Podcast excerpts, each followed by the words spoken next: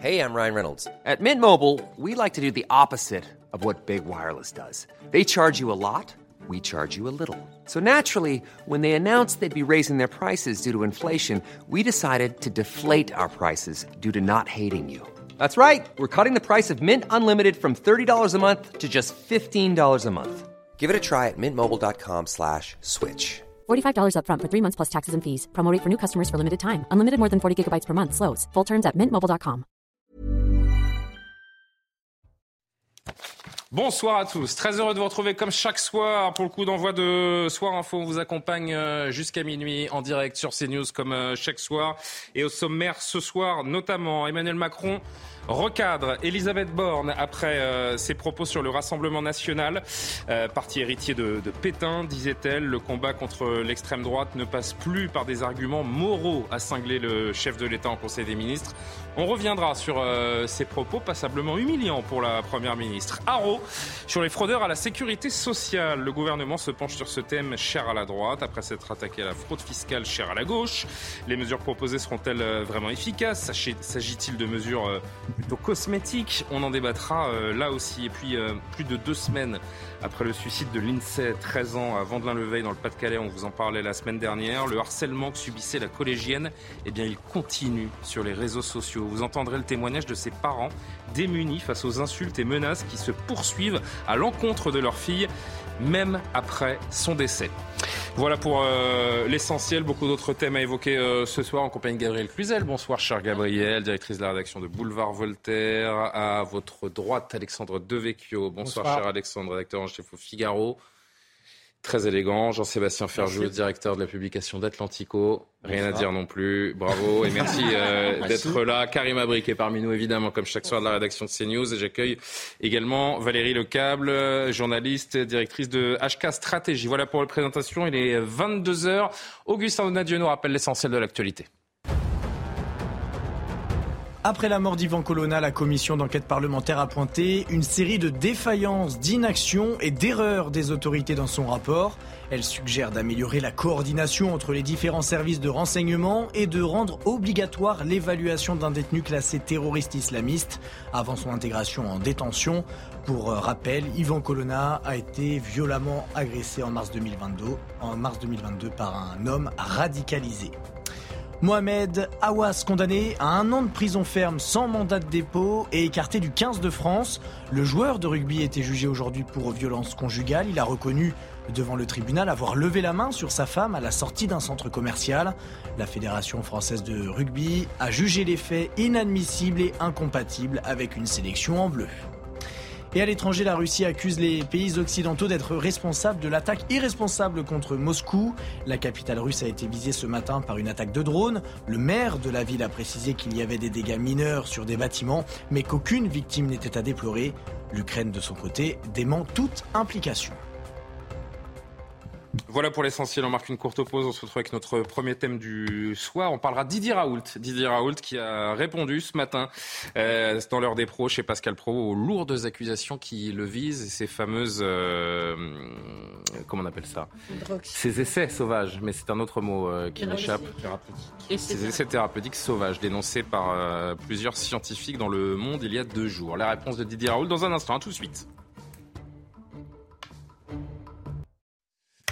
De retour sur le plateau de Soir Info. Merci si vous nous rejoignez en direct sur euh, CNews à 22h07. Gabriel Cluzel, Karim Abrik, euh, Valérie Lecable, Alexandre Devecchio et Jean-Sébastien Ferjou sont autour de la table euh, ce soir. Premier thème, Didier Raoult, qui était sur le plateau de CNews ce matin, en tout cas qui répondait à Pascal Pro en direct ce matin, aux lourdes accusations qui le visent depuis euh, 48 heures maintenant. Didier Raoult qui est accusé par un collège de scientifiques d'avoir testé une combinaison avec l'hydroxychloroquine sur des milliers de patients, des scientifiques qui portent plainte contre lui. Une cabale anti-Didier Raoult ou alors il a mis en danger la, santé des patients et mis un coup de canif à la crédibilité scientifique. On va dire quelques mots donc sur ce euh, sujet, non sans avoir regardé le sujet explicatif de Maxime Lavandier. Didier Raoult est accusé par un collectif de médecins d'avoir mené des essais thérapeutiques d'hydroxychloroquine sur 30 000 patients atteints du Covid sans autorisation. Faux pour le professeur qui parle d'études observationnelles. C'est totalement faux. Ce qu'on fait dans une étude observationnelle, on regarde les traitements qu'ont eu les gens et on évalue les résultats. Ça s'appelle des études rétrospectives. On a traité les gens. Didier Raoult est même fier d'avoir pu partager ces résultats. Je suis ravi d'avoir pu euh, mettre sur des bases sécurisées, des databases sécurisées, toutes les données du traitement qui ont eu lieu pendant deux ans à l'IHU pour que tout le monde puisse les consulter. Pour se justifier, le professeur met en avant l'aspect managérial dans les instituts de médecine, obligatoire dans la prise de décision face aux infections. Pas juste l'hydroxychloroquine. L'hydroxychloroquine est une chose, c'est il y a le management, il y a l'hydroxychloroquine rapporte quelque chose, comme la vaccination rapporte quelque chose. Mais le point final, c'est-à-dire la qualité du management, est un élément qui est un élément majeur et qui se traduit par des résultats. Face à ces accusations qu'il juge diffamatoires, Didier Raoult a annoncé avoir saisi la justice. Sébastien Ferjou, qu'on s'est assez pointu sur ces questions euh, depuis le début de la crise sanitaire il y a plus de trois ans. Comme il le, moi, il y a une chose quand même qui m'interpelle. Il dit qu'à partir du moment où l'ordre des médecins est allé voir ce qu'il s'y passait au moment où ça se passait, l'affaire est close. Pourquoi cette tribune? Est-ce que c'est une cabale? Comment l'interpréter autrement?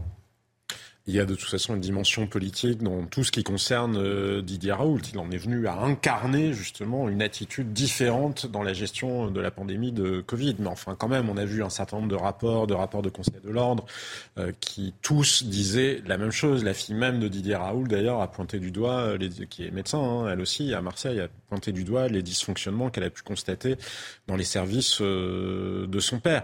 Maintenant, pourquoi ça ressurgit aujourd'hui? Oui, probablement beaucoup plus. C'est le timing qui interpelle Mais c'est vrai que la question qui est intéressante là, et la question qui était posée dans la tribune qui alerte sur ces essais thérapeutiques euh, sauvages, c'est quelle a été véritablement l'attitude des pouvoirs publics euh, face à Didier Raoult. Et on voit bien qu'il y a eu euh, bah, deux phases et peut-être même deux manières de le gérer euh, différentes, avec une administration de la santé qui était très rigide vis-à-vis de lui et un Emmanuel Macron qui, à un moment, ou d'autres d'ailleurs, il n'a pas été le seul, mais lui était en position de décision, quoi qu'il en soit, à un moment a pu considérer que Didier Raoult peut-être devait être écouté avant de battre, euh, de battre en retraite. Écoutez, euh, Didier Raoult, un dernier extrait de, lui ce matin sur justement ce, ce traitement à l'hydroxychloroquine le virus que nous avons actuellement est un virus très différent des virus qu'on a eus jusqu'en 2021. Euh, Omicron est un virus qui rentre par une porte très différente euh, de, la, porte par laquelle rentraient les autres virus. Euh, cette porte, au lieu de rentrer dans une petite bulle qui va fusionner avec les vésicules dans lesquelles rentrent les bases faibles dans l'hydroxychloroquine, rentre par une fusion de membrane, ce qui fait qu'elle n'est pas exposée à l'hydroxychloroquine quand elle rentre. Donc euh, les données que nous avons in vitro, qu'a fait Bernard Lascola, qui sont des données préliminaires, montrent que Omicron n'est probablement pas sensible du tout à l'hydroxychloroquine ni aux bases faibles. Alexandre Devecchio, ce qu'on lui reproche en fait, c'est d'avoir fait cavalier seul aussi peut-être. Euh, la communauté scientifique euh, n'a pas apprécié ce, oui, ce, solo de, probablement, de pendant plusieurs mois. La, la, la tribune, euh, c'est 16 sociétés savantes. Il y en a 4000. Donc ce qu'on a découvert en aussi... France en France. Euh, ce qu'on a découvert aussi pendant la crise du, Covid, c'est qu'il euh, y avait aussi des, chapelles euh, et des, des, castes, d'une certaine manière, dans le, dans le monde médical. Et donc, on ne peut pas exclure qu'il y ait une forme de règlement de compte. Si les 4000 sociétés savantes s'étaient mises contre Didier Raoult, j'aurais sans doute dit que vraiment il était euh, marginal dans la, communauté médicale. Là, je crois que c'est pas le cas. Ensuite, moi, je suis pas du tout de ceux qui idéalisent. Je pense que visiblement, euh, son attitude face aux médias, il y avait un côté mégalomane, gourou, euh, tout ce que vous voulez, mais je trouve qu'on l'accuse de faire des essais thérapeutiques sauvages. D'une certaine manière, n'a-t-on pas fait des essais thérapeutiques sauvages sur des millions de personnes, voire des milliards, avec le vaccin, puisqu'on sait très bien qu'on n'a pas été jusqu'au bout des protocoles non plus par le, pour le vaccin, pour de bonnes raisons, parce qu'on estimait qu'il y avait urgence, euh, que ça mettait euh, l'économie euh, totalement à l'arrêt. sauf que la différence du vaccin, l'hydroxychloroquine n'a pas d'effet sur le, sur le virus. Ils ont même eu des bah, protocoles d'essai beaucoup plus rigoureux je demande, Je demande pour le vaccin aussi un, un, bilan de quelle a été l'efficacité réelle du vaccin, parce qu'au moment de... c'est pour moi, c'est quand même au micron, au moment où il y a une forme d'immunité collective, que, que tout ça s'arrête. On a bien vu que le vaccin devait au départ nous empêcher de contaminer les Didier autres. Raoult lui-même admet ces derniers jours d'ailleurs que le, vaccin a un effet sur la mortalité. regardez ce qui s'est passé sur la mortalité. Les Chinois n'étaient pas vaccinés, mais ils ont connu énormément de morts. D'accord. Alors Alexandre concluez, Gabriel reprend. L'hydroxychloroquine l'hydroxychloroquine, de toute évidence, n'était pas le, le remède miracle. C'est pas ce que je dis, mais euh, est-ce qu'il a empoisonné des gens? Est-ce que des gens se plaignent euh, d'avoir eu des effets euh, secondaires graves? Je crois qu'il y a eu des cas de complications, oui. Apparemment, non. Non, il y a, eu peut-être des cas de complications, mais en tout cas, les plaintes ne viennent pas, viennent de la communauté. Ça vient des médecins. Elles ne viennent pas de, de, ces patients qui ont l'air plutôt globalement content quand même. Donc, Parce qu'il y a un culte aussi autour du, du professeur Raoult qui s'est installé. Euh, il est devenu un peu le, le, le gourou d'une certaine. Il y avait des gens empoisonnés ou qui avaient fait des crises cardiaques. Je pense que le culte euh, de, de, de, ces personnes-là euh, serait retombé et que ces gens-là se seraient manifestés. Dans la mesure où il n'y a pas de plainte, je vois pas pourquoi on poursuivrait trois ans après le, le, le docteur Raoult, surtout qu'il a pris sa retraite. Donc je trouve qu'il y a une forme d'acharnement. Euh, Gabriel, une, euh, une querelle qui fait beaucoup de dégâts sur la, sur la perception que le grand public peut avoir aussi de la, recherche scientifique. On, se rend compte, alors on l'a compris depuis 2-3 ans, mais que c'est beaucoup de rivalités, de querelles de chapelle, euh, pas toujours bien perçues par le grand public que nous sommes. Ah bah évidemment, je pense qu'une des conséquences d'ailleurs de, la, cette crise sanitaire, ça a été, euh, je sais qu'il y a des corps de métier dans lesquels les Français n'ont plus confiance et c'est quand même triste parce que ça, ça, a été une perte de confiance euh, dans le corps médical au vu justement de ces, euh, de, de, ces querelles de, de chapelle. Moi, j'ai pas d'avis, hein, je dis tout de suite sur euh, l'hydroxychloroquine. Enfin, sur le fond, on n'est pas, on n'est pas spécialiste et on n'est pas là pour. Euh, Mais j'ai quand même l'impression que Didier Raoult fait office de bouc émissaire de catharsis. Vous voyez, c'est lui qui va payer pour tous les péchés de cette crise sanitaire parce que si vous voulez parler euh, on parle d'essais thérapeutiques sauvages. C'est toute la crise qui a été sauvage. Je vous rappelle le, sacré bobinard que ça a été quand même. Hein. Euh, ça n'a pas été sauvage de laisser euh, les personnes âgées mourir seules dans des maisons de retraite. ça n'a pas été sauvage d'envoyer des personnels soignants sans matériel au, combat, au front, puisqu'on parlait de guerre à l'époque. Mais est-ce qu'on peut comparer des... Est-ce que comparer, des tâtonnements du, de, l'État à des expérimentations pas, pas validées, pas faites dans les règles de l'art. Non, mais c'est une question. Oui, bien sûr. Parce que là, on parle en effet de tâtonnement, d'erreur, vous avez raison. Et de mascarade, donc il y a eu l'air quand même de laisser imaginer qu'on a géré ça sciemment avec le pied gauche, euh, ou pas loin. Euh, eh bien, elle a été décorée de la Légion d'honneur. C'est pas visiblement ce qui arrive à Didier Raoult. Moi, je veux dire, quand on est en guerre, ben, on attend des, des, des, des généraux, euh, parfois, qui, qui, qui testent. Je pense que les médecins sur les, les, les terrains militaires, ils ont essayé des choses. Ben, lui, Didier Raoult, je pense qu'à un moment, il s'est dit, l'hydroxychloroquine, ça peut peut-être marcher sur ce, sur ce virus. Et comment le lui reprocher? Donc, le, si on doit faire l'inventaire de cette crise, faisons-le jusqu'au bout mmh. et mettons tout à plat. Tout, mais euh, jusqu'au bout. Le vaccin, la, gestion erratique de la crise, tout, y compris. Bah, il y a quand même des, il y a quand même des, des, enquêtes qui ont été faites sur des ministres. Euh, il y a rien, il n'y a, pas eu de, il y a pas eu de blanc-seing de, euh, de nos gouvernants. Hein. Édouard Philippe, Agnès Buzyn ont vu leur domicile perquisitionné tout de même. Non, mais c'est pas comme s'il il était le seul à être la cible d'enquête ou de, ou de questions, euh, Didier Raoult. C'est assez troublant de voir euh, son corps de métier. En plus, assez, là, là pour le coup, la confraternité, euh, elle s'arrête là. Euh, parce qu'il y a des rivalités. Alors Valérie, Valérie je reprends ce que dit Gabriel. Hein. Si on ouvre ce débat, pourquoi pas l'ouvrir pour, tout, pour tous? Bah, pourquoi ne pas l'ouvrir pour tous? Parce que lui, il a été le seul à faire bande à part absolument tout. Alors personne ne l'a fait de manière aussi médiatique et massive. moi, je vais vous dire une chose. J'ai un avis contraire à ce qui vient d'être dit. Soit on m'écoute et je donne l'avis contraire, soit on m'écoute pas et euh, ça va être la foire d'empoigne et c'est pas drôle. Mais c'est moi qui fais le qui fait régner l'ordre sur ce. Ne vous inquiétez pas. Non parce que je sais. Vous inquiétez pas, ça va bien se passer. Non mais je sais que je sais que tout le monde va ils vont être. Bah, allez-y déjà vous venez de perdre 30 secondes. Vous venez de perdre 30 secondes pour rien là. Donc moi mon avis c'est que un il a fait cavalier seul. Il est absolument pas question de juger qui que ce soit d'autre ou d'ouvrir le débat sur qui que ce soit d'autre, puisqu'il a été du début à la fin entièrement tout seul. Mhm. Donc, euh, effectivement, on peut lui reconnaître. Vous croyez que c'est le seul à avoir testé des traitements? Pardon? C'est le seul euh, en France à avoir testé des traitements C'est le seul. Il n'y a personne d'autre que lui. Il a été tout seul.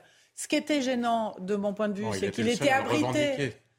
Il était abrité dans un hôpital public qui était censé se mettre euh, dans la politique de santé publique. Oui, il était adoubé par le président de la République. C'est-à-dire qu'il avait un statut euh, que lui donnait l'hôpital public, mais qu'il ne suivait pas les directives ni les consignes de le. Donc, si vous voulez, pour euh, dans n'importe quelle administration, dans n'importe quel appareil d'État, il aurait été sanctionné extrêmement fortement parce qu'on n'a pas le droit de contrevenir à l'État quand on est membre de quelque chose de public et de l'État. La troisième chose, c'est que absolument rien ni personne n'a été capable de prouver que son traitement était efficace. Il n'y a eu aucune explication sur le fait que ça améliorait les choses. Non, mais c'est pas ça qu'on leur reproche. C'est pas ça qu'on lui reproche. On On lui reproche une étude massive, sauvage. Et lui, ce qu'il répond, c'est que déjà, il ne considère pas que ce qu'il a fait, c'est une étude massive sauvage, que euh, sur les 30 000 personnes qui ont reçu des traitements, euh, certains ont reçu telle combinaison, d'autres ont reçu telle autre, d'autres ont reçu encore une autre. Donc ce sont des petits segments de personnes Oui, qui ont donc- reçu des combinaisons différentes. donc chacun. Et donc, il se dédouane de, de tout, euh, de Voilà, toute et et thérapie Et massive. chaque- chacun des patients de Didier Raoult a fait cobaye, en fait. C'est-à-dire qu'à chaque fois, il a testé une potion différente.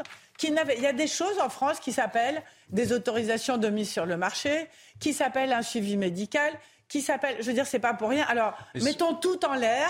Laissons chacun administrer la médecine qu'il veut. Pas- Cassons mais là, c'est- toutes les règles et peut- laissons, et laissons les gourous, sous prétexte qu'ils ont une belle gueule. Faites attention aux mots. On parle d'un épidémiologiste mondialement reconnu euh, encore euh, Oui, quelques semaines plein. avant le Non, début de la crise. Il y en a plein des épidé- Il y en a plein des, des mondialement reconnus. Ah bon? Pourquoi? Moi, moi, je vais vous dire une chose. Dans la vie, quand on est tout seul à avoir raison contre la terre entière, pour moi, il y a un truc qui cloche. Voilà, je suis Ah bon désolée. Bah, Ah, dites mais ça, dites au grand Churchill, ça à Gandhi. euh, Pour être pas précis- mais pour être Allez dire ça à Gandhi et à, à je ne sais quel héros national. Non, mais pour être précis sur ce qui lui est reproché, moi je crois qu'il ne faut pas oublier que la liberté de prescription, ça existe, hein, et que pour le coup pendant la crise, non mais pendant la crise, on l'a oublié. Il y a ça n'est pas. Non mais public, pardon, vous avez demandé à ce qu'on Oui, vous avez demandé à ce qu'on vous entende, Valérie. Euh, ce qu'on lui a reproché, effectivement, c'est pas en soi d'avoir testé, ce, Gabriel y faisait référence, en temps de guerre, on peut euh, considérer des mesures d'urgence. C'était la guerre. hein. Là, Nous sommes en, guerre, revanche, avait dit Emmanuel Macron. Je pense que Didier Raoult s'est rendu compte de choses, enfin, de, de choses qui étaient graves, pas forcément sur le plan thérapeutique stricto sensu, mais en termes de crédibilité de la parole publique et de la parole médicale en particulier, c'est de ne s'être jamais donné les moyens de prouver l'efficacité de son traitement. C'est d'avoir joué au gourou, d'avoir tout joué sur la crédibilité de sa parole. À aucun moment, il ne s'est astreint. Quand vous voulez savoir si un traitement fonctionne, justement, vous faites des groupes témoins. Pour le coup, ça a quand même été fait beaucoup plus que ce que disait Alexandre tout à l'heure pour les vaccins. On l'a accéléré, mais ça a été fait grâce à l'argent que Donald Trump avait investi. D'ailleurs, les milliards euh, qu'il avait décidé dès mars euh, 2020 d'investir dans les programmes de vaccins. Et pour le coup, oui, Didier Raoult, à aucun moment, et ce, que, ce qui lui est reproché là, on le voit encore, il ne respecte pas la démarche scientifique habituelle. C'est pas le fait de faire cavalier. En avril, hein, l'agence du médicament a estimé que l'utilisation de l'hydroxychloroquine expose les patients à de potentiels effets indésirables qui peuvent être graves. Voilà ce que disait euh, la NSM. Il appelle cette euh, tribune, la fameuse tribune du, du Monde, donc qui euh, veut porter plainte contre lui, une tribune d'imbéciles, Didier Raoult. Oui, il y, a- il y a ça aussi. Mais moi, je, je- écoutez, vous savez, on n'est pas des spécialistes, de, de scientifiques comme tels. Donc, je pense que s'il y a eu des fautes professionnelles, ben parfait, que la lumière soit faite là-dessus et qu'éventuellement, les personnes, les volontaires pour ce type, euh, j'allais dire, d'expérience ou, ou pour tester certains médicaments soient mieux protégés. Ça, c'est une chose. Mais je veux rappeler quand même, pendant la crise de la COVID, l'impression, en fait, que l'esprit critique avait complètement foutu le camp. Pardonnez-moi, mais on avait l'impression qu'on devait effectivement faire tous front commun, hein, tous dans la même direction. Et est-ce que les questions dérangeantes étaient possibles? Non. Est-ce que le doute était possible? Et on nous rabâche sans cesse l'argument de la science. C'est la science qui parle, c'est la science. Mais la science, c'est quoi aussi? C'est de faire, bon, il y a des hypothèses qui sont validées, il y a des hypothèses qui sont invalidées.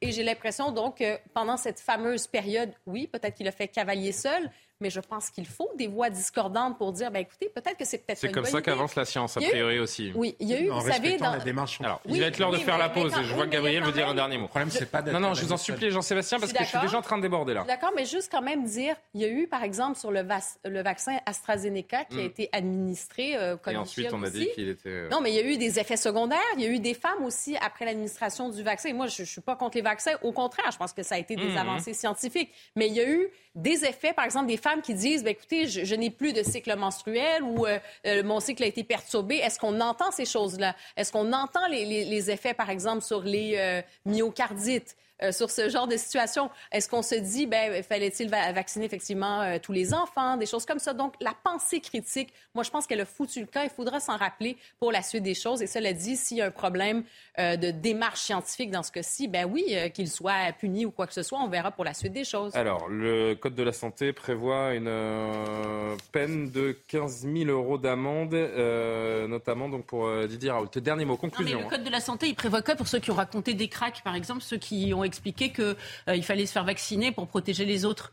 Aujourd'hui, il est admis. Un an d'emprisonnement, 15 000 euros d'amende. C'était euh, Ouais, des d'accord. bêtises. La- la Donc, euh, moi, je, je- je- je veux bien qu'on crie à rose sur euh, Didier Raoult, mais à ce moment-là, on fait l'inventaire de toute cette crise. Et je suis pas d'accord avec vous, Valérie.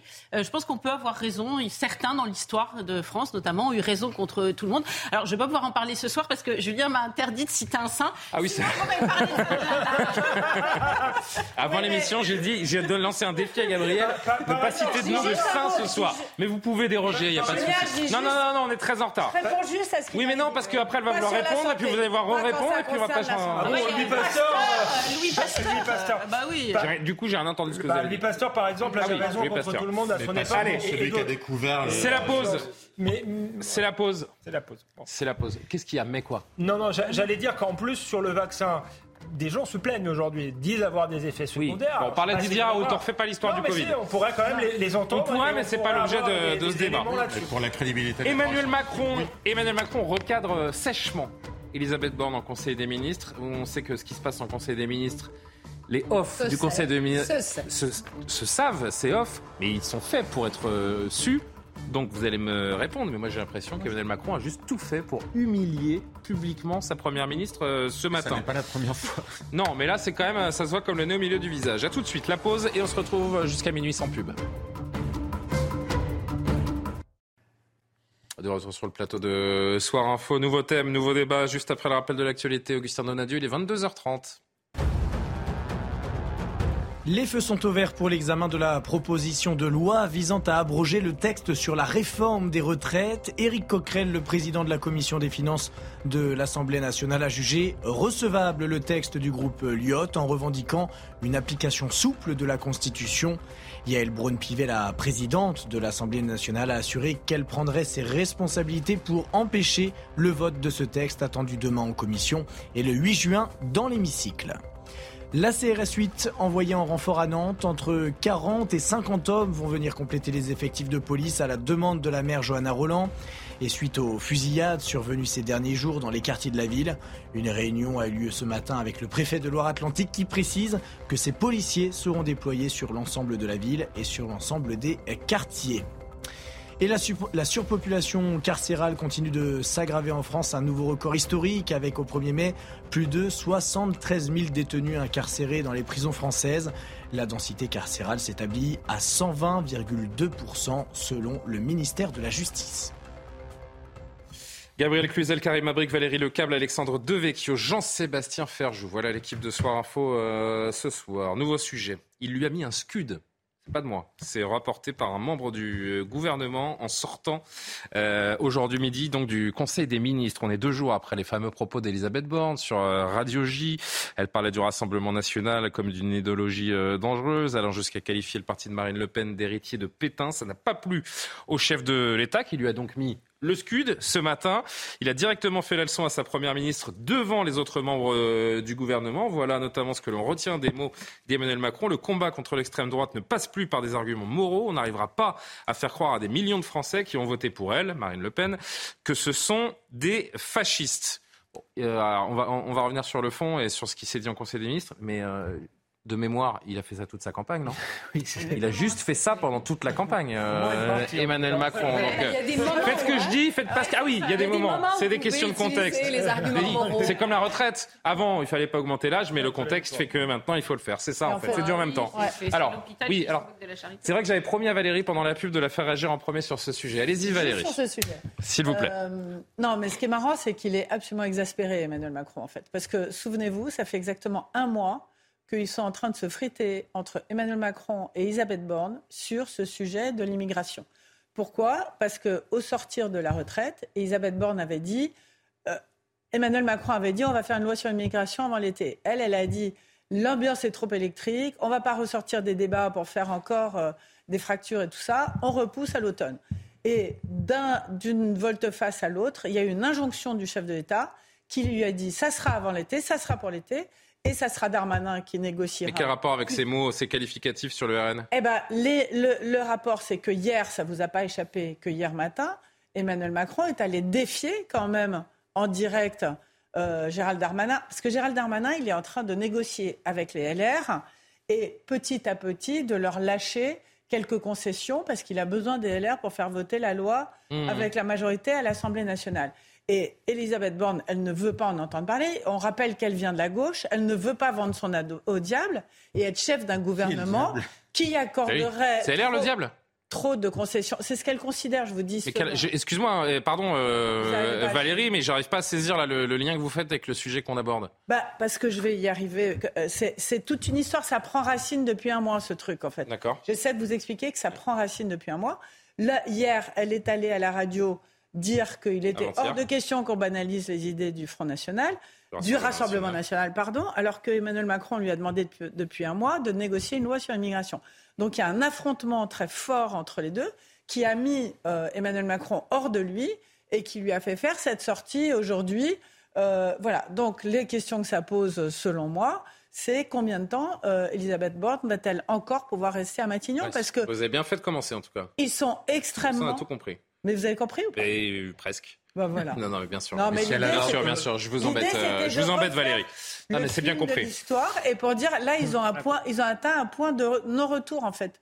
Tellement il y a de tensions et tellement ils sont. C'est un une humiliation pure et simple.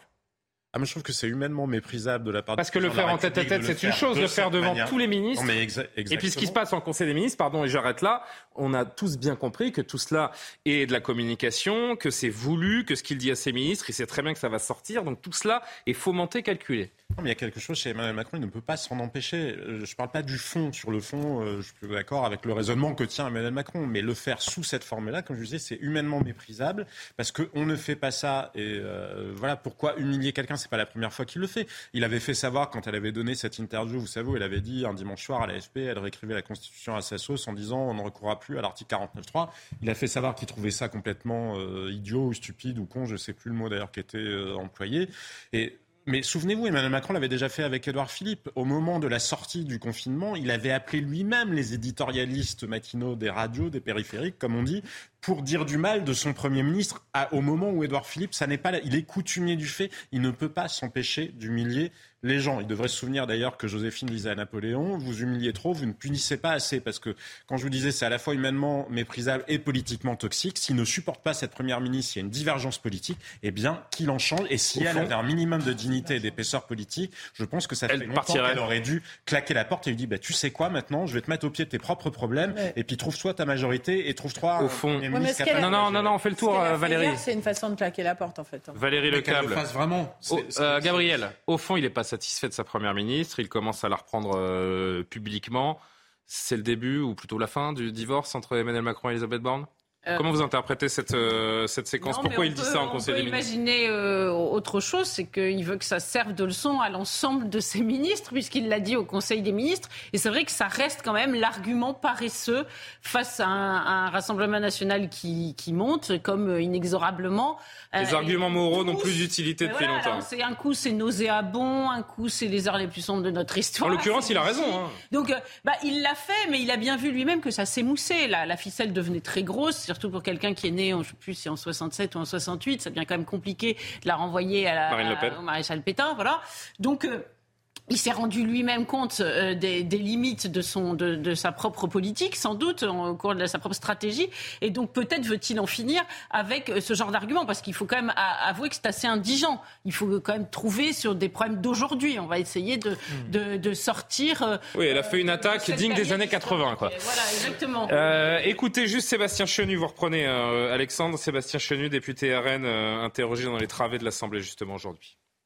C'est un recadrage humiliant et nécessaire. Euh, Madame Borne nous avait déjà démontré euh, l'étendue de son inculture, euh, de son incapacité à trouver des majorités, de sa, son inclinaison à insulter des millions d'électeurs. Le président de la République la recadre de façon un peu humiliante devant les membres du Conseil des ministres, devant son propre gouvernement. Je pense que ça sonne la fin de la récré pour Elisabeth Borne. Bientôt la quille, Madame Borne. hein. Je pense que c'est bientôt fini à partir du moment où le président de la République la recadre de cette façon-là. C'est que grosso modo, jusqu'au bout, il va l'utiliser pour mieux la jeter. Et le plus vite sera d'ailleurs le mieux, je pense. Il utilise Madame Borne comme il peut l'utiliser. Bon, à quoi sert-elle aujourd'hui? Probablement pas à grand-chose. Elle n'arrive pas à former une majorité. Elle n'a aucune autorité. Vous l'entendez annoncer ses discours à l'Assemblée nationale, même sous les rires de son propre gouvernement. Il n'y a plus un député qui l'applaudit. Bon, Madame Borne est là pour éteindre la lumière. Donc elle va terminer ses travaux du jour. Elle va terminer sa mission et puis elle sera balancée par-dessus bord pour qu'un autre vienne la remplacer. Ceci ne changera pas fondamentalement le cours des choses parce que c'est la politique d'Emmanuel Macron que nous nous combattons. Madame Borne aura été une figurante de passage.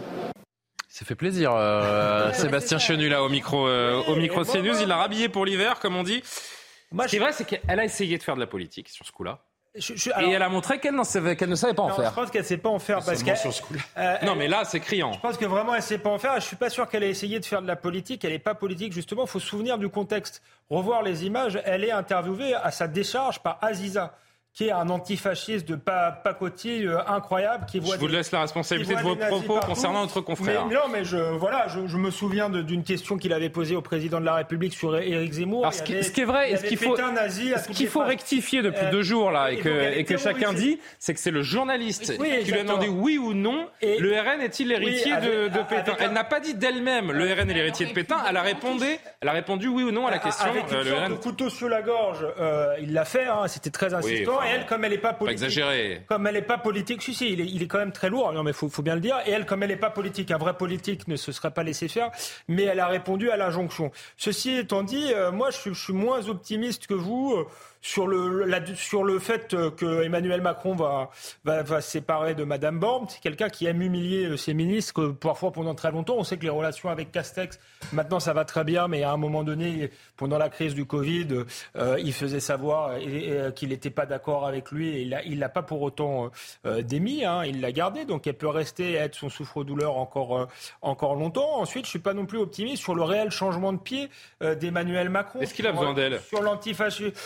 Euh, hmm, peut-être qu'il a plus besoin d'elle, et peut-être d'ailleurs c'est le signal, parce qu'il y a un signal politique quand même s'il le fait savoir, c'est qu'il envoie des clins d'œil à la droite. Il y a, eu d'abord le signal sur la décivilisation, euh, et aujourd'hui il y a effectivement ce signal en disant je suis pas dans l'antifascisme, mais euh, Emmanuel Macron, si demain il pense que son intérêt est de revenir à une stratégie antifasciste des années 80, il le fera. Hmm. C'est parce que pendant la campagne, il a totalement changé le pied. Vous avez dit, il a fait que ça de l'antifascisme, pas tout à fait. Hilfe Souvenez-vous, au premier tour de la présidentielle, Marine Le Pen était la gentille. Il y avait Éric Zemmour à côté. C'était Éric Zemmour qui était euh, l'héritier quasiment d'Adolf Hitler.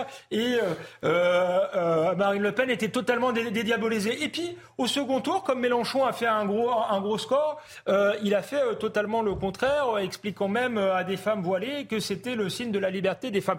Donc ça montre surtout un président qui fait du en même temps en permanence, une semaine sur l'autre. Et là, effectivement, il juge que son intérêt est de parler à la droite, mais si demain il pense que son intérêt est de parler à la gauche, il fera exactement la même chose qu'Elisabeth Et en même temps, écoutez Eric Ciotti, carrément, vous reprenez.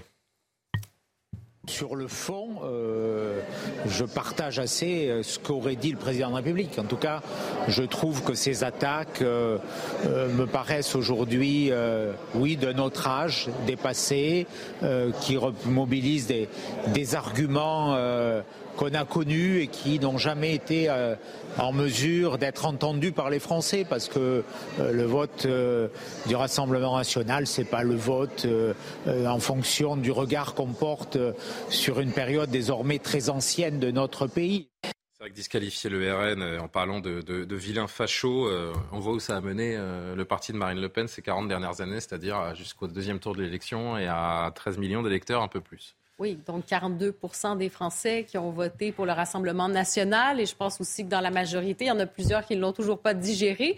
Je pense aussi que les Français en ont marre de se faire faire la leçon, hein, de cette idée de politiquement correct, de dire euh, ce qui est bon, ce qui est moins bon. les Français savent décider pour eux-mêmes. Et quand on, on, essaie de coller des étiquettes comme ça infamantes, ils ne se laissent plus prendre de, de, cette façon. Alors, cela dit, moi, je pense que dans cette réaction d'Emmanuel Macron face à euh, Mme Elisabeth Borne, je pense aussi que c'était une façon, premièrement, de prendre une distance devant l'aile gauche et aussi, euh, c'est ça, de prendre cette distance-là et de dire, bah, finalement, c'est elle, hein, parce que pendant la séquence des manifestations pour la réforme des retraites, je pense que toute la haine a été cristallisée sur sa personne, sur Emmanuel Macron. Mm. En dissociant un peu le message comme ça, moi j'ai l'impression que maintenant il met le, le focus, il fait détourner l'attention et non pas, je dirais pas la haine, mais disons euh, un certain sentiment négatif. Il veut plutôt peut-être faire l'effet euh, inverse et envoyer ce faisceau négatif sur Elisabeth Borne plutôt que sur sa C'est personne. réussi. Hein. Euh, un ou deux derniers mots, Gabriel Cluzel. Euh, c'est vrai qu'on rappelait, je ne sais plus si c'était Jean-Sébastien ou Alexandre qui rappelait que, euh, ou non, c'est non, c'est l'explication euh, préliminaire de, Valérie qui nous rappelait qu'elle n'a pas voulu lancer cette réforme euh, sur l'immigration dans un premier temps parce qu'elle disait c'est pas le moment, ça va raviver les tensions. Mais elle, elle ravive pas les tensions en parlant comme ça de, oui, de presque 13 millions d'électeurs. Où est la volonté d'apaiser de la première ministre de la France? Oui, non, mais ça, ça donne quand même un indice de peut-être de. Elle est bien seule ce soir, euh, Madame Euh, Borne. C'est vrai que sur la question de l'immigration, ça a été quand même le- un petit théâtre, hein, un pas en avant, deux pas en arrière. Bon, finalement, on va la couper en rondelles, cette affaire d'immigration. Euh, et et- et c'est le, le mistigris, la patate chaude, et, et c'est pourtant ce qui fait monter aujourd'hui, évidemment, euh, le Rassemblement national. Donc, elle, elle a trouvé que ça, elle est allée au fond d'une euh, d'une malle dans sa cave ou dans son grenier. Elle a trouvé ce- cette vieille martingale, et c'est vrai que la Le grimoire. un peu, voilà, c'est- ça fait, ça fait très usé, ça ne fonctionne plus. Donc, euh, elle, est- elle est seule ce soir. Moi, je, je n'exclus pas le fait que euh, Karima a raison que finalement, jusqu'à présent, elle a été assez épargnée. Et, alors qu'un premier ministre, c'est souvent le fusible, mais là, c'est Emmanuel Macron qui a tout pris lui-même, qui a, il a été le paratonnerre de sa première ministre. Donc peut-être que ce qui, en général, est l'inverse, et peut-être qu'il veut euh, cette fois souligner sa boulette parce que La mouche va changer d'âne. le, Le- le plus grave pour a Elisabeth. Jean-Sébastien, bah oui, c'est vrai.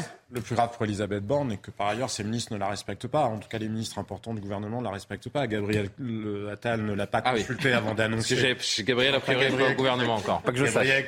Attal ne l'a pas, ne l'a pas euh, consulté avant. Gabriel Attal en direct sur CNews demain soir, hein, je sais pas ce sur la fraude euh, sociale. Pas plus d'ailleurs que Gabriel Attal ne s'est accordé avec Gérald Darmanin sur l'idée de fusionner la carte d'identité. On va en parler avec la carte euh, vitale. Donc ce gouvernement, Bruno Le Maire n'en fait qu'à sa tête lui aussi. Il y en a un qui dit qu'il veut augmenter les impôts, l'autre qui dit que surtout pas, évidemment, on va pas les augmenter. Enfin, c'est une pétodière. Quand je vous disais tout à l'heure que c'est politiquement mortifère, qui est responsable de tout ça Quand Emmanuel Macron éprouve, parce que très régulièrement, c'est toujours la même technique, hein, on nous fait savoir qu'il est en colère. Il est en colère contre tous les nuls qui l'entourent. Mais qui est le sélectionneur?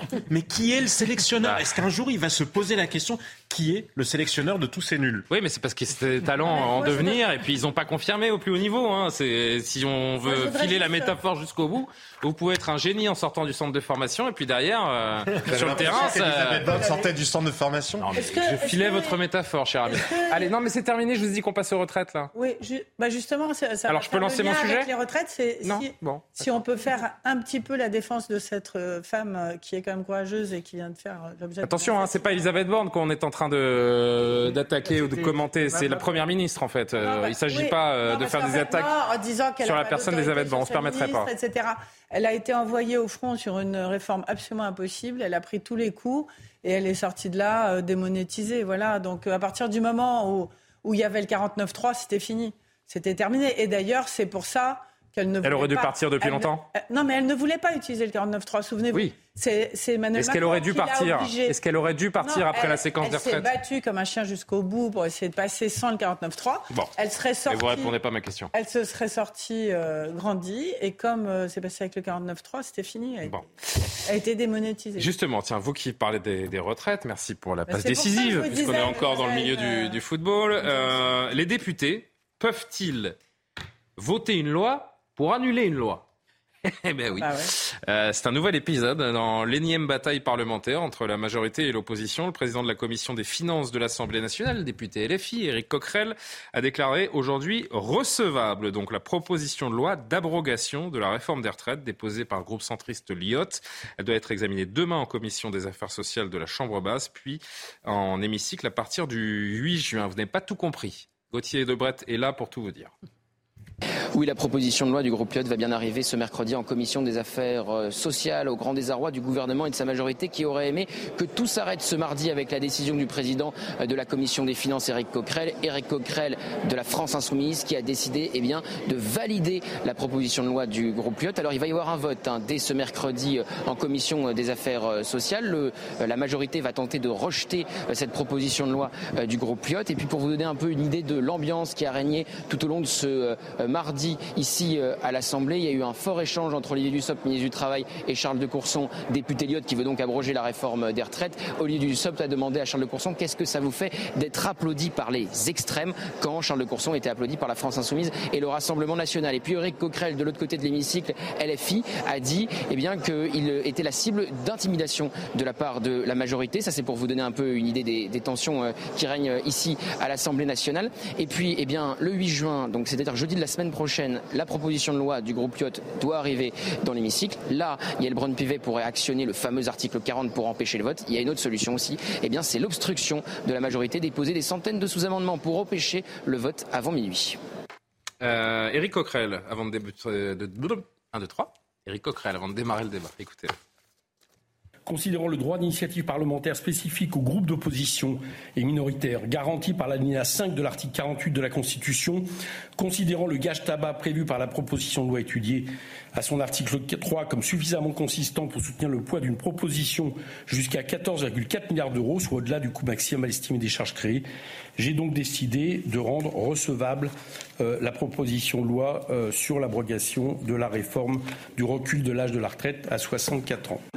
Alexandre Devecchio, c'est un nouveau round qui débute au, Parlement. C'est quand même digne d'une télénovela. C'est les, les, feux de l'amour, cette réforme des retraites. Il y a, le, feuilleton des retraites, mais ce qui en ressort, c'est une espèce de, de malaise euh, démocratique. Donc on avait le malaise par rapport euh, euh, à la souveraineté populaire, si vous voulez, le, le, le, gouvernement se réfugiait derrière le respect des institutions, derrière la légitimité de l'élection du président de la République, en disant euh, bah, on, a respecté toutes les règles institutionnelles et donc c'est la démocratie qui a triomphé. Mais là, on voit bien que dès lors que même les règles, dès lors que les règles institutionnelles leur posent problème, ils sont capables de revenir sur ce qui était euh, les conventions, si vous voulez, de l'Assemblée nationale. Donc c'est quand même problématique parce qu'on a un gouvernement qui n'a pas su entendre euh, la rue, mais aussi euh, l'opinion qui était majoritairement contre cette réforme et qui là, en plus, revoit les, règles parlementaires un peu comme, comme ça l'arrange. Donc y a,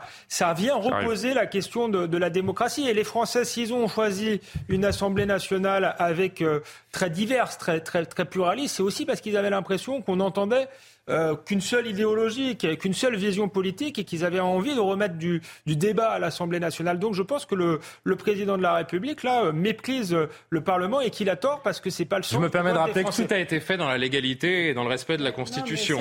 mais c'est hein. la légitimité de la réforme. Il y avait un en question. Valérie, j'ai dit que je vous donnerai la parole dans une seconde. Je voudrais juste qu'on entende cet échange un peu musclé tout de même entre la députée Châtelain d'Europe Écologie Les Verts et la Première ministre Elisabeth Borne sur ce sujet aujourd'hui.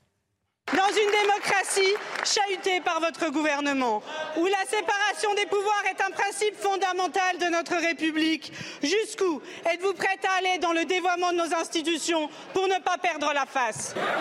La proposition de loi que vous évoquez aggraverait lourdement les charges publiques, réduirait les recettes et méconnaît donc frontalement l'article 40 de notre Constitution.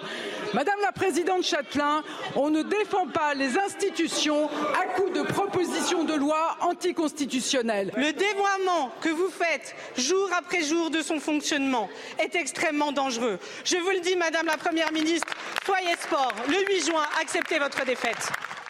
On nous rejoue le film. En fait, c'est le même film qui recommence, j'ai l'impression. Non, mais non, parce que vous avez remarqué qu'il y a du monde autre que vous, Valérie, sur le plateau. Mais j'arrive, bien sûr, j'arrive.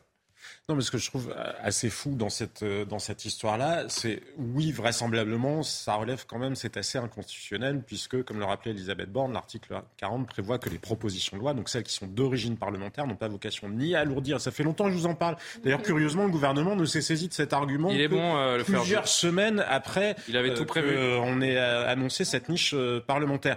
Mais c'est quand même une tartufferie absolue de la part. Expliquez clairement aux gens qui nous regardent cet article 40. Donc, en fait, c'est un article de la Constitution qui permet au gouvernement de refuser un projet de loi si il non, coûte... il interdit, l'article 40 de la Constitution, les propositions, les projets de loi sont d'origine gouvernementale, les propositions de loi sont Oui, d'origine parlementaire.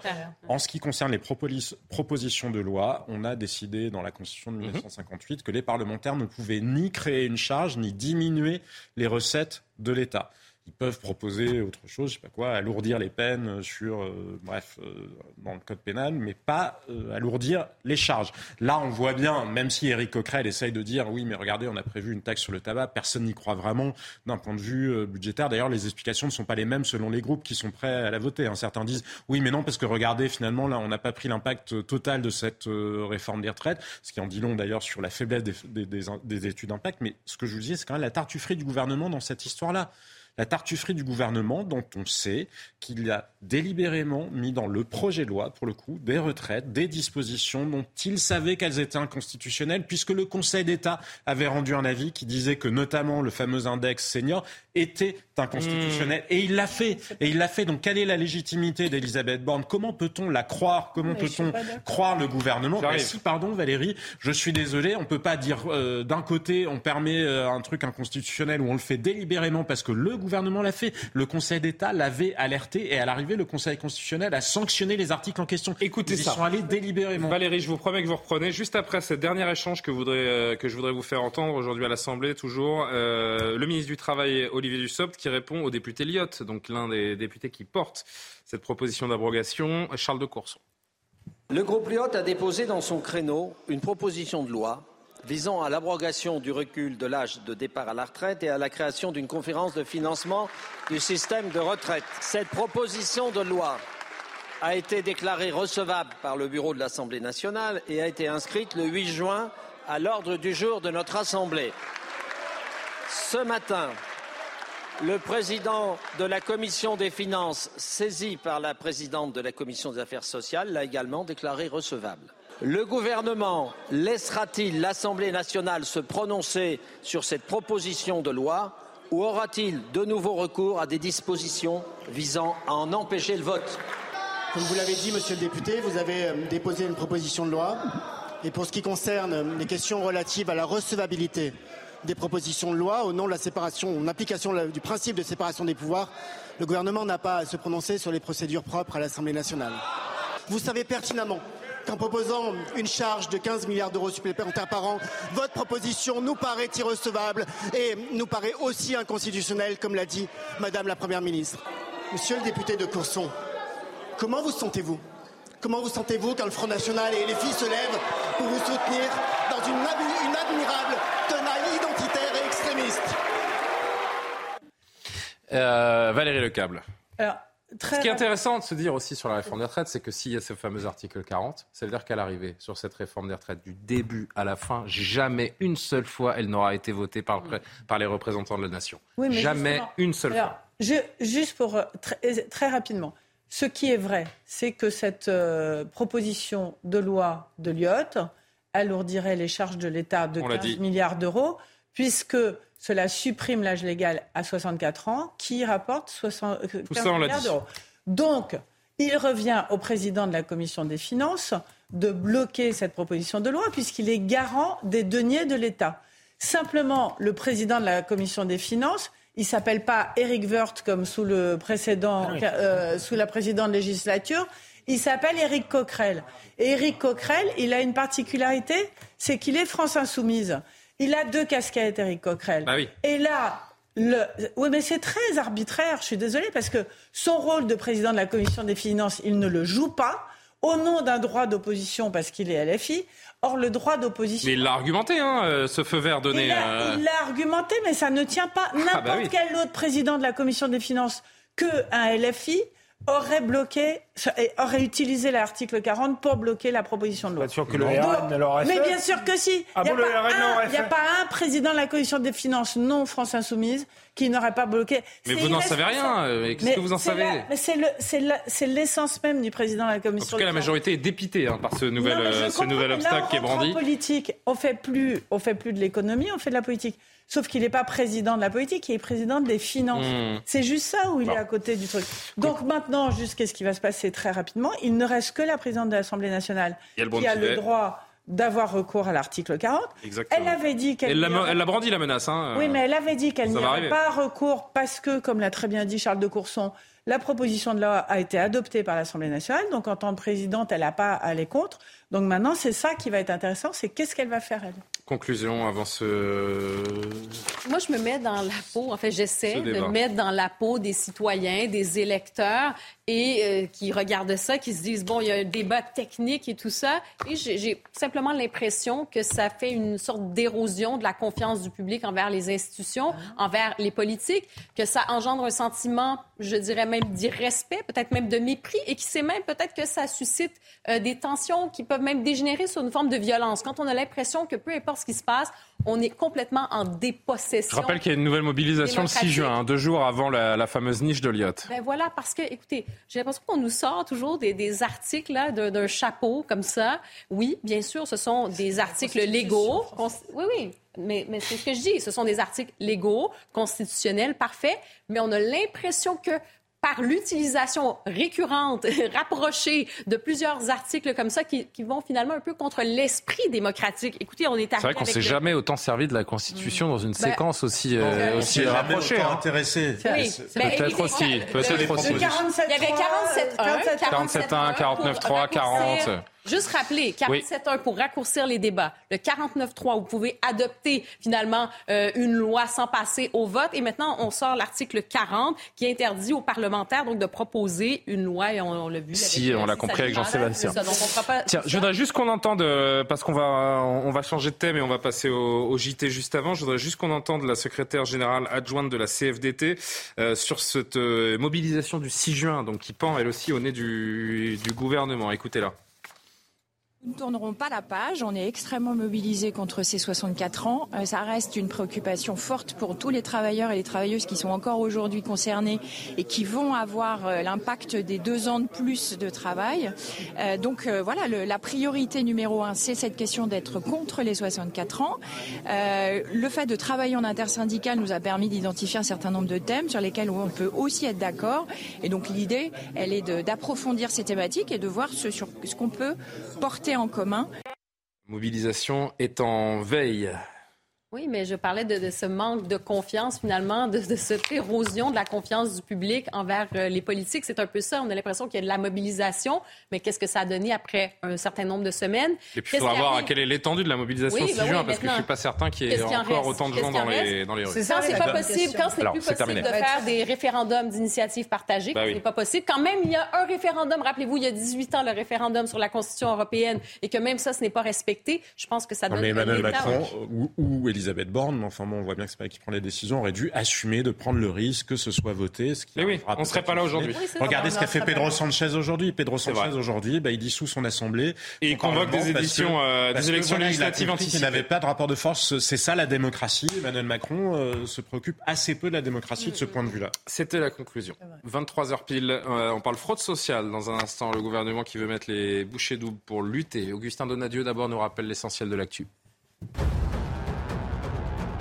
Après la mort d'Ivan Colonna, la commission d'enquête parlementaire a pointé une série de défaillances, d'inaction et d'erreurs des autorités dans son rapport. Elle suggère d'améliorer la coordination entre les différents services de renseignement et de rendre obligatoire l'évaluation d'un détenu classé terroriste islamiste avant son intégration en détention.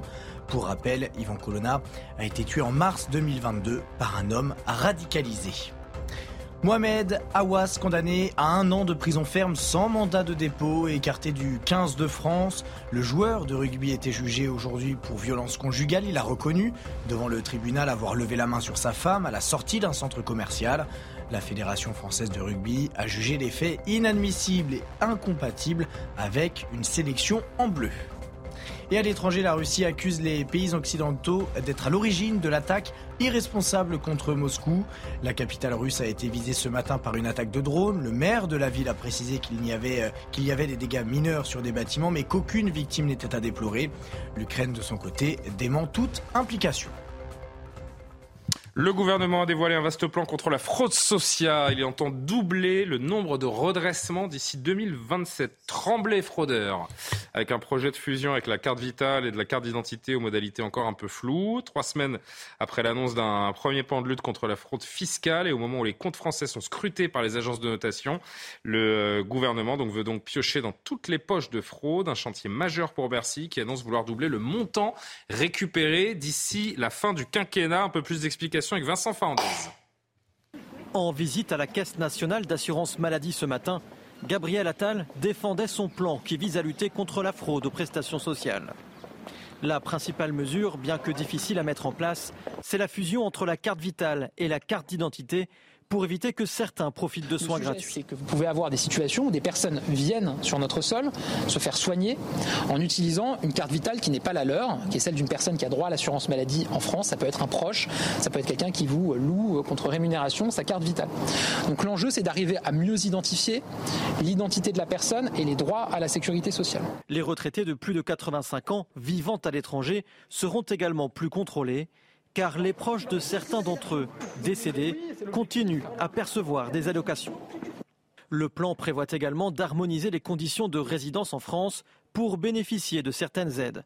Il faudra désormais avoir vécu neuf mois dans le pays pour toucher les allocations familiales, minimum vieillesse et les aides au logement. Par ailleurs, Gabriel Attal entend renforcer la lutte contre les faux arrêts maladie. On va cibler deux leviers. D'abord, des professionnels de santé qui euh, prescriraient beaucoup plus d'arrêts maladie euh, que la moyenne des professionnels de santé. Le deuxième levier qu'on va euh, poursuivre, c'est les faux arrêts maladie, les faux arrêts de travail qui sont vendus sur les réseaux sociaux. Chaque année, la fraude aux prestations sociales, c'est 6 à 8 milliards d'euros qui échappent aux caisses de l'État. Avec cette batterie de mesures, Gabriel Attal veut en récupérer 3 milliards par an. Gabriel Attal, Gabriel Cluzel. Il était temps non, mais Gabriel Attal, il n'a pas tellement de choix. Euh, comme le, gouvernement. Je disais trembler fraudeur. Oui, non, mais alors, il, a décidé de tenir par les deux bouts, dit-il. La fraude sociale pour faire plaisir à la droite, la fraude fiscale pour faire plaisir à la gauche. Mais encore faut-il euh, mettre tout cela en application. Alors, il, y a quand même, il s'est passé quand même quelque chose d'extrêmement. C'est un vrai sujet, hein. C'est un vrai sujet d'indignation majeure pour les Français, hein, non Bien sûr, Non, ça franchement. Nous ramène au sujet précédent, c'est-à-dire que euh, une, une, partie de l'exaspération et de ce qui fait monter Marine Le Pen, c'est aussi toute cette fraude sociale qui euh, dit aux Français, bah, finalement, nous, on, nous travaillons, nous cotisons, et il y en a d'autres qui viennent se, euh, se, servir, et on est incapable de le mesurer. C'est le cheval de bataille du juge Charles Prats, qu'a rencontré du reste euh, Gabriel Attal. Qu'on va entendre dans cinq minutes. Voilà, Gabriel Vous allez voir. s'est dit, on va, faire, on, on va faire un plan incroyable. Alors moi, je vous dis, ce qui augure mal de la suite, c'est quand même, la, et qui montre quand même la pusillanimité du gouvernement. Je vous rappelle qu'il y a quelques jours, on a reçu un ministre des Affaires étrangères comorien qui est accusé d'avoir fraudé, euh, fait de la fraude sociale euh, avec la, la CAF. Enfin, c'est quelque chose d'extrêmement sérieux et on l'a reçu avec tous les honneurs il y a quelques jours. Donc je me dis, ça commence bien cette affaire, on est bien barré. Bon, et puis euh, c'est vrai que euh, on, on, va voir la suite. Euh, on peut pas donner un peu de crédit? On peut pas donner un tout petit peu de crédit? Ah mais si, mais et se dire et se dire tiens, bah, ils se donnent les moyens. Il y a des agents qui sont euh, qui seront recrutés. C'est un sujet d'indignation majeur. Ne, ne, plus mettre le, le, le, le, couvercle sur la cocotte minute, c'est déjà, déjà ça. Je vous rappelle quand même un chiffre. Enfin, je reprends celui qu'a donné Charles Pratt, mais je crois qu'il n'est pas contesté. Il y a 75 millions d'assurés sociaux dans notre pays pour. Euh, Alors je crois que le gouvernement le, le, nie, qu'on est un petit peu plus bas, qu'on est à. Nie, mais il se dit quand même qu'il faut faire quelque chose. Mais voilà, voilà bien sûr, bien sûr. non, mais on n'est plus, à, on n'est plus à autant d'assurés sociaux. Je crois qu'on est, on a un tout petit peu baissé, mais c'est toujours, il y a, il y a toujours plus d'assurés sociaux que d'habitants dans ce pays. Pas toutes actives. Et vous avez raison. Euh, mais... euh, juste écouter quelques Français euh, à qui on a posé la question sur euh, sur cette fraude sociale. Écoutez-les. Je trouve que c'est une très bonne solution. Je comprends même pas pourquoi ça n'a pas été fait avant. Alors ça va pas être la solution, euh, enfin la solution parfaite, mais au moins c'est déjà, voilà, c'est, on est déjà dans le chemin, donc euh, donc c'est déjà bien. Si c'est pour éviter les fraudes, ça peut être pas mal. C'est un double tranchant, mais peut-être que c'est une nouveauté, peut-être que c'est pas mal. Je crois qu'il faut évoluer avec son temps. Je pense qu'il y en a plein qui ont des soucis de santé, qui n'ont pas envie que ça se sache par rapport à une hiérarchie, etc. Ça peut être discriminatoire, mais peut-être qu'il y a une peut-être porte de sortie, une troisième solution qui va dans un sens de contrôler la fraude, mais peut-être pas avec la carte d'identité. Est-ce qu'on peut avoir un temps d'avance sur les... Alors, on a eu une image subliminale de Pascal Pro, là, je ne sais pas pourquoi, mais euh, est-ce qu'on peut avoir un temps d'avance sur les fraudeurs? En, tout cas, le, magistrat Charles Pratt avait fait un certain nombre de propositions qui n'ont pas été reprises. Euh, lui, par exemple, plutôt que de fusionner la carte d'identité et la carte vitale, euh, il explique d'ailleurs que ça prendra 15 ans si on, veut le faire. Il parlait de passer à la, à, la, biométrie. Euh, ne serait-ce oui parce que notre carte d'identité est valable, est valable 10 ans. la biométrie, ce serait, une, ce serait la solution. Ce serait une solution radicale. J'ai regardé, hein, ça coûte 250 millions d'euros. Pourquoi on le fait pas bah, Il faut demander au gouvernement, mais en tout cas, le gouvernement retient je pas peux cette me permettre, solution. Je peux me permettre Charles Prats, dont vous parliez. Ouais. Il vous explique pourquoi on ne prend pas la biométrie. Pourquoi le, gouvernement n'a pas opté pour la biométrie. Écoutez. Euh, est-ce que vous pensez, par exemple, que la biométrie, si elle avait été mise en place, eût été plus efficace que ce qui est proposé là? Ah ben, C'est plus rapide et plus efficace, évidemment. Et c'est bien le problème, c'est pour ça qu'ils veulent pas le faire. Mais pourquoi on le fait pas Mais parce qu'ils ne veulent pas le faire. Mais pourquoi Mais Pascal Pro, vous avez plus de 75 millions d'assurés sociaux pris en charge dans ce pays depuis des années. On est 67 ou 68 millions. Donc si vous mettez en place tout de suite la biométrie et que vous sortez du système 4, 5, 6 millions de personnes d'un seul coup, vous-même, Pascal Pro, vous allez dire quoi? Vous allez dire, mais attendez, ça fait 10, 15 ans qu'on le sait, qu'est-ce que vous avez foutu? Et tous les citoyens vont le dire. Évidemment, parce que le roi est nu. Si vous faites ça, le roi est nu. C'est une hypothèse qui. C'est pas compliqué, hein de toute manière, il y a... c'est pas n'importe qui qui dit ça. Hein. Euh, on parle d'un spécialiste de la fraude. spécialiste de la fraude. Euh, de toute manière, je crois qu'il y a eu, si on l'a pas fait pendant des années, là, j'ai une réponse, c'est qu'il y avait un tabou là-dessus parce que on disait, c'est vous vous stigmatisez les pauvres, les immigrés. Et moi, ce qui me choque un peu, ah, c'est pour ça qu'on l'a pas fait depuis six ah, ans. Moi, je pense que c'est ça. On peut, on peut viser les fraudeurs euh, fiscaux. Il n'y a, pas de risque euh, politique. Ce sont l'incarnation des, des, méchants. Euh, mais les fraudeurs sociaux, c'est plus, c'est plus compliqué. On, ça renvoie à une image plus, plus négative, inhumaine si vous voulez, euh, euh, du gouvernement. Mais ce qui me choque là, c'est qu'en plus, non seulement ils prennent pas des mesures efficaces, mais pour le coup, euh, ils stigmatisent les personnels de santé. Alors je veux bien qu'il y ait des abus euh, certains médecins peut-être. Oui, parce que l'autre euh, chantier, c'est de lutter contre les arrêts des maladies de, complaisance. Certains médecins mettent peut-être des arrêts maladie de complaisance. C'est aussi la responsabilité euh, des patients. Mais ce qu'a ce qu'a montré Charles Pratt, c'est que le gros de la faute, c'est effectivement ces cartes de vital en circulation. Et là, on, pour des gens qui ne sont peut-être même pas ressortissants français. Et, et, et, là, on ne, on, ne, fait rien. Donc on préfère allumer un contre-feu en visant les médecins plutôt qu'aller là où on pourra récupérer des milliards. Donc euh, là, il y a un écran de fumée. Je ne sais pas quelles sont les raisons profondes. L'hypothèse de Charles Pratt paraît effectivement une hypothèse euh, intéressante. Mais moi, ce que je me dis, c'est en effet, on se dit aujourd'hui, il a fallu attendre six ans pour euh, que Emmanuel Macron s'intéresse aux morts, aux morts qui touchent des allocations.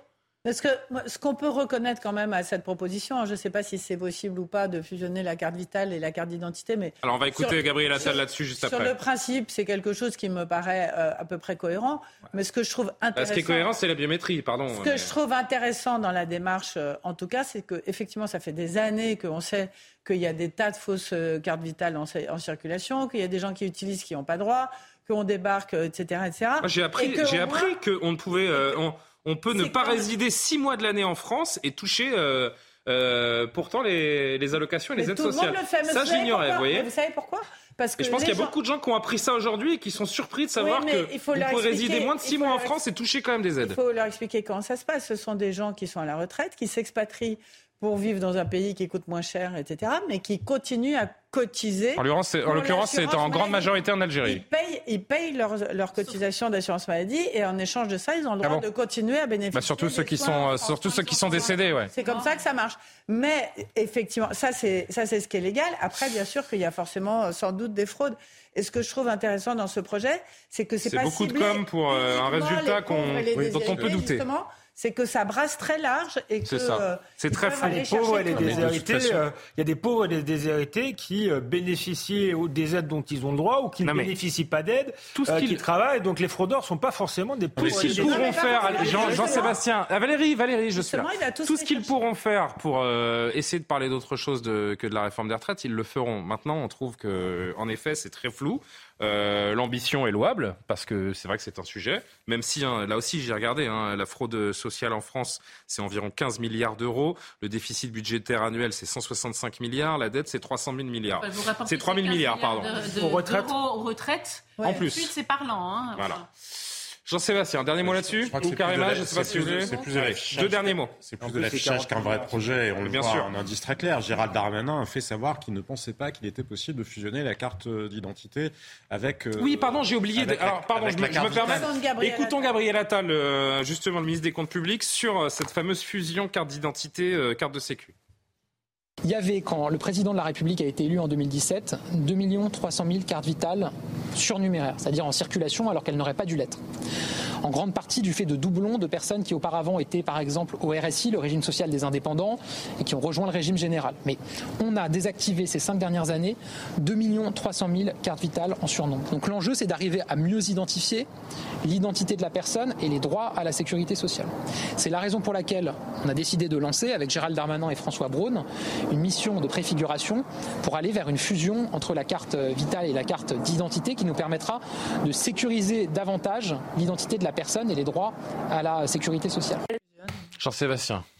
Pourquoi ils fusionnent Mais pour euh, être certain de l'identité des gens, parce que c'est assez facile. Il n'y a pas de fraude à la carte d'identité carte, En même temps, on peut pas en avoir de Ah, carte d'identité. Il faut quoi à la 6 carte mois, un an pour avoir une carte d'identité en France aujourd'hui. Très ambitieux. oui. Donc, euh, Comme je vous le disais tout à l'heure, un vrai bien projet fusionner, hein, mais déjà, donnez-moi une carte d'identité. de gouvernement, et si ça n'était pas que de la communication, déjà, il aurait consulté le ministère de l'Intérieur. euh, le ministre de l'Intérieur n'aurait pas fait savoir que non, ça lui paraissait pas possible.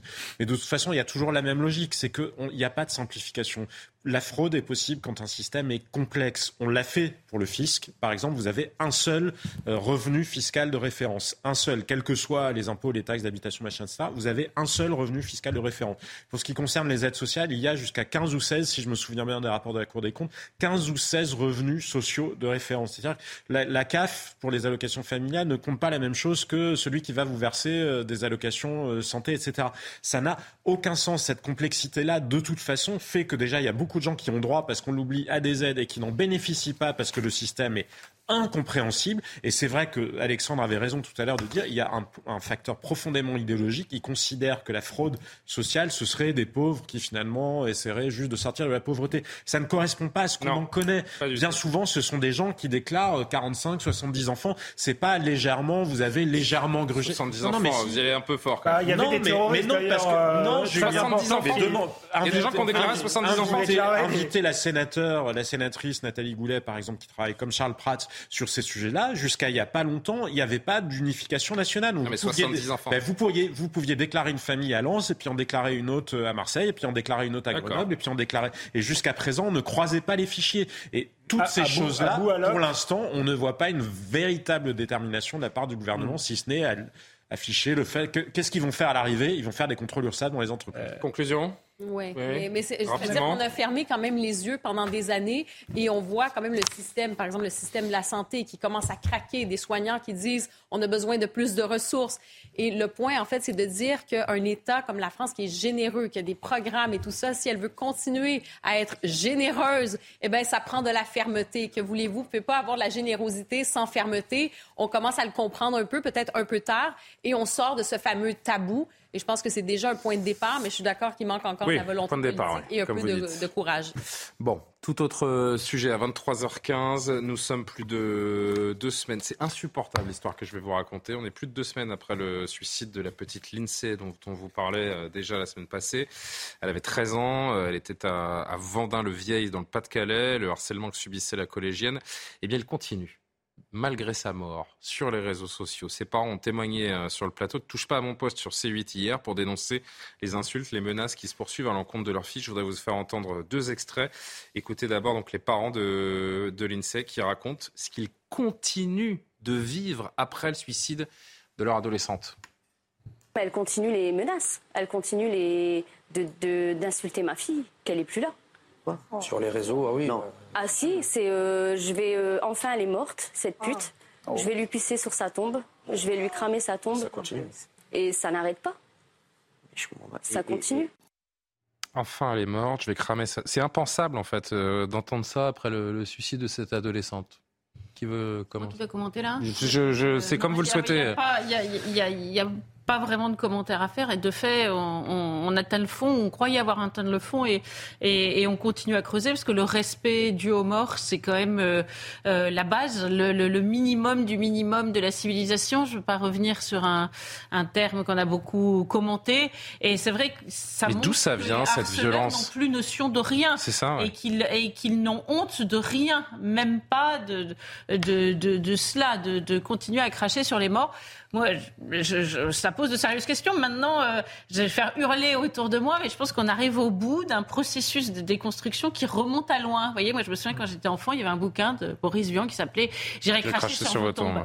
Et eh ben, euh, je pense que au bout du bout, on finit par euh, par avoir perdu jusqu'au jusqu'au respect des morts. Voilà. Et, et, et le problème, c'est que comme c'est des enfants, vous voyez, c'est des enfants. Sauf que là, c'est pas une dispute autour d'un malabar. Hein. Non, non. C'est bien plus C'est une jeune fille qui a été traquée pendant des semaines et des semaines.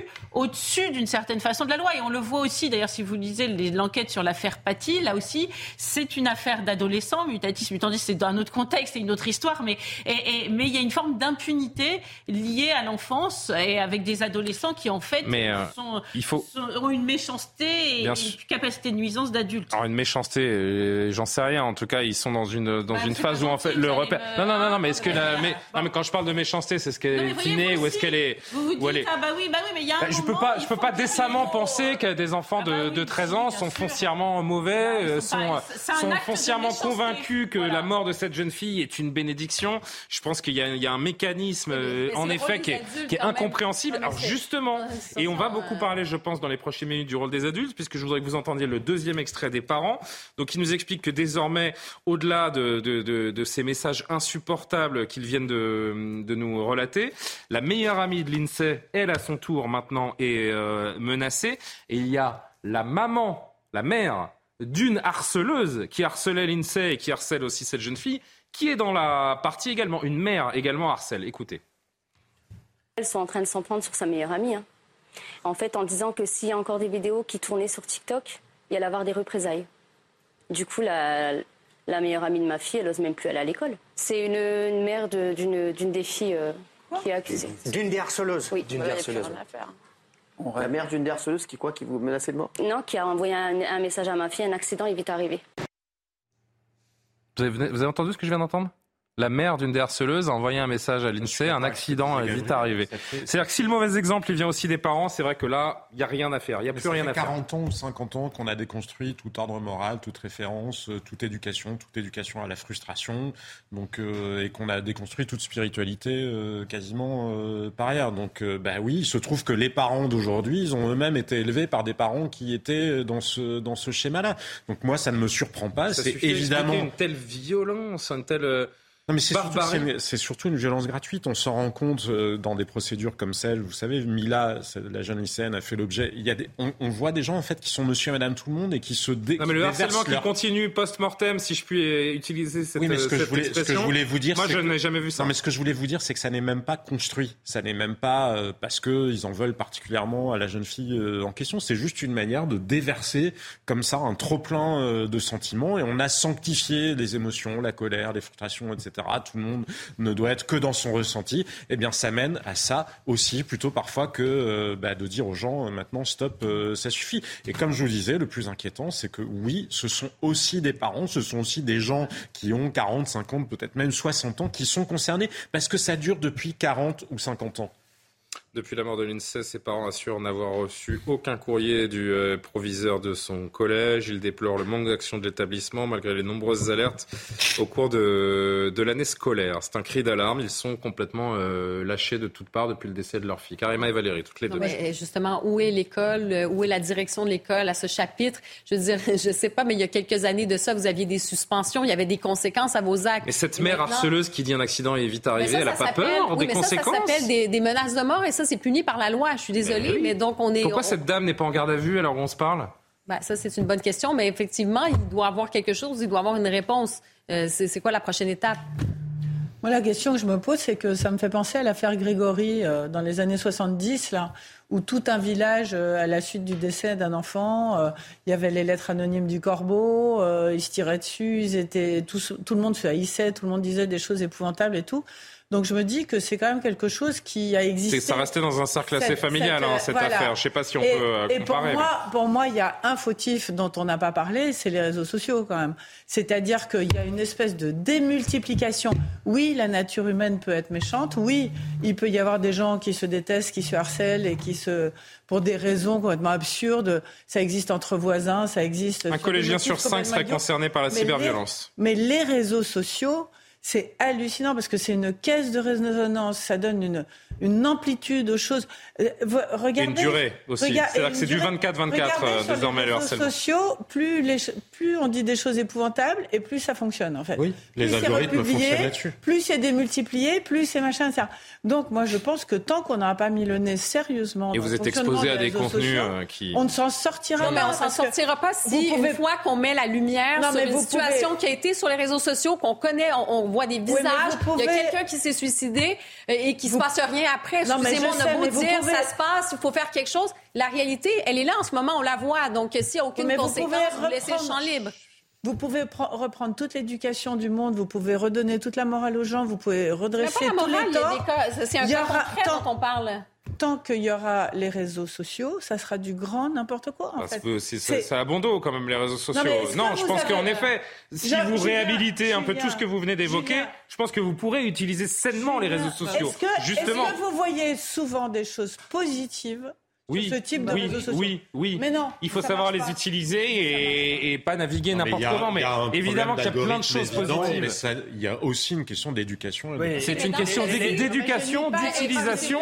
Les, S'il vous plaît, les réseaux sociaux, les réseaux sociaux, quand ça sert aux révolutions arabes, on trouve ça formidable, à juste titre. Quand ça permet de faire élire euh, Barack résultat de Obama, on trouvait, on trouvait ça formidable. Euh, après, c'est Mais même au-delà, dans le quotidien, il y a plein de choses positives, élu, l'échange entre les gens, etc. Et dans le quotidien, je, euh, je disais quand, on- quand Donald Trump a été élu, on a commencé à trouver ça moins formidable. Mais, mais on voit bien que y a, a- c'est à géométrie euh, variable. Cela dit, je suis à moitié d'accord avec ce que, ce que dit Valérie. Euh, ça, ça démultiplie peut-être les, les- les- les pulsions. Euh, et on voit bien pour TikTok que, que la Chine, euh, qui a créé cette application, l'encadre très fortement pour les enfants. Ils ont le droit de l'utiliser une demi-heure par Et jour. ça n'est pas la même version Et c'est pas la même version, c'est une version pédagogique qui apprend l'histoire, qui apprend, euh, euh, enfin, qui a une version euh, d'a- d'a- d'apprentissage. Ceci étant dit, je pense que les réseaux sociaux sont avant tout des révélateurs et ils sont là le révélateur euh, d'une société qui va qui Mais va il y a très quand- mal. il y a quand même- ils vous entraînent aussi. Et, et, et viser, les, et viser les réseaux sociaux, c'est un peu dire on ne veut pas faire le bon diagnostic sur la, sur la société. Si demain on ferme les, les réseaux sociaux, on verra peut-être pas ce qui va mal, mais il n'empêche que ça continuera d'exister dans la réalité.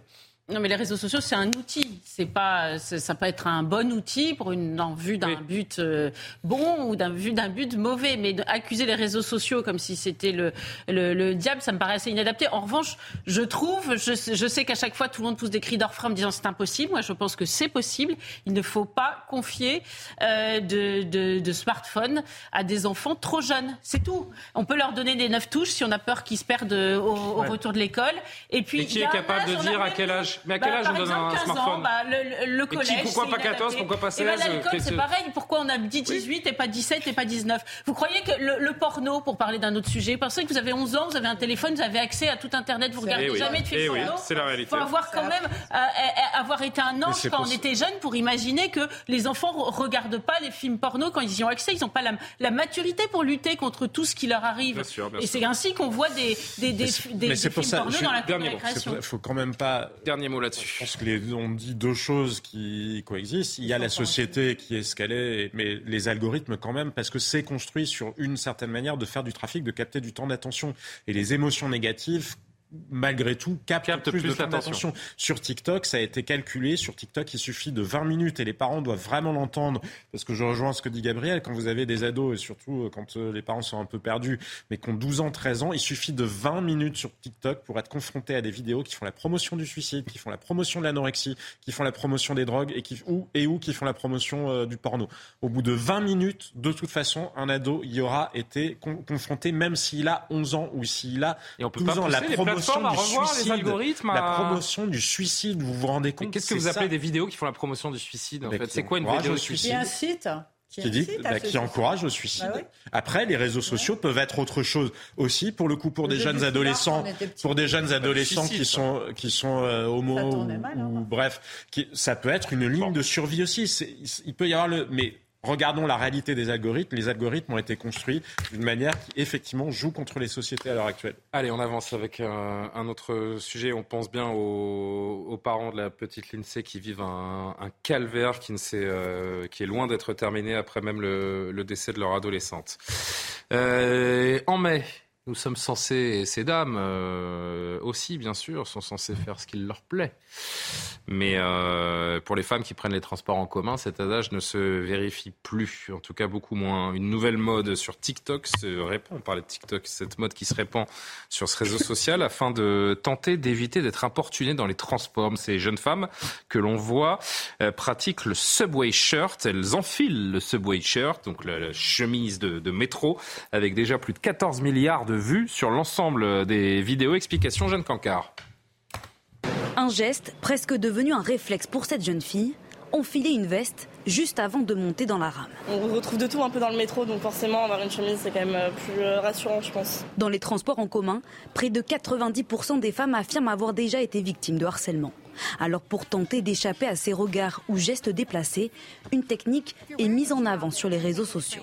Don't forget your subway shirt. Le subway shirt, en français, chemise de métro. Le principe, porter des vêtements amples pour cacher une tenue estivale. Je fais comme ça, hop. Dans le métro Dans le métro. On se rhabille. Des fois, je prends même le pantalon et le sweat que je mets par-dessus ma robe. Une défense adoptée par de nombreuses Parisiennes, victimes de mauvaises expériences. On m'a déjà acheté des pièces euh, comme quoi j'étais une prostituée. Euh, j'étais en petite jupe euh, au-dessus du genou et euh, un t-shirt basique un peu comme celui-là. Cette mère de famille rencontrée dans le métro donne même des consignes à sa fille qui ne connaît pas Paris. D'éviter euh, une jupe trop courte, euh, plutôt, euh, je dis pas forcément un pull comme elle a là, mais de se mettre une petite manche. Juste à côté de nous, une jeune femme tente de faire de la résistance, mais nous avoue que ce n'est pas évident. Je vais pas me priver de me mettre en tenue euh, d'été s'il fait chaud, mais je vais flipper forcément. À l'intérieur du métro et même dans la rue, aujourd'hui, une femme sur deux déclare renoncer à s'habiller comme elle le souhaite, par crainte des regards et des commentaires. Bienvenue à Paris en 2023. Siffler, insulter ces euh, jeunes femmes qui sont donc contraintes, enfin qui sont contraintes, qui s'imposent cette euh, contrainte de porter des vêtements larges pour euh, voyager tranquille. Karima, Non, mais c'est- une première réaction Moi, je trouve ça extrêmement choquant. Et en plus, quand on se dit qu'on veut combattre ce Je peux me genre permettre de... de vous demander si vous pratiquez ce euh, subway shirt? Non, je- j'ai appris ça, mais oui, je fais partie de ces 80 Bah non, euh, de personnes, qui, de femmes, en fait, qui ont... 80% des femmes, on le révélait hier, ont peur de rentrer chez elles seules le soir. Oui, tout à fait, tout à fait. Puis oui, il y a des incivilités comme ça dans, dans le métro. Euh, c'est déjà arrivé, ça m'est déjà arrivé. Euh, des commentaires désobligeants, des choses comme ça. En fait, je Euh, crois que j'ai jamais parlé à une femme à qui ça n'est pas arrivé. Ouais. En fait, alors je sais pas si ce sera le cas. euh, Et moi, ce que je trouve donc euh, absolument inquiétant, c'est que maintenant, on revient encore une fois, ce sont les femmes qui doivent adopter des stratégies d'évitement au lieu d'hommes qui Eh ouais. euh, ne sont pas capables de s'empêcher dans la vie. Donc, on se dit, mais, mais qu'est-ce qu'ils ont, excusez-moi, dans le cerveau pour faire ce genre de situation?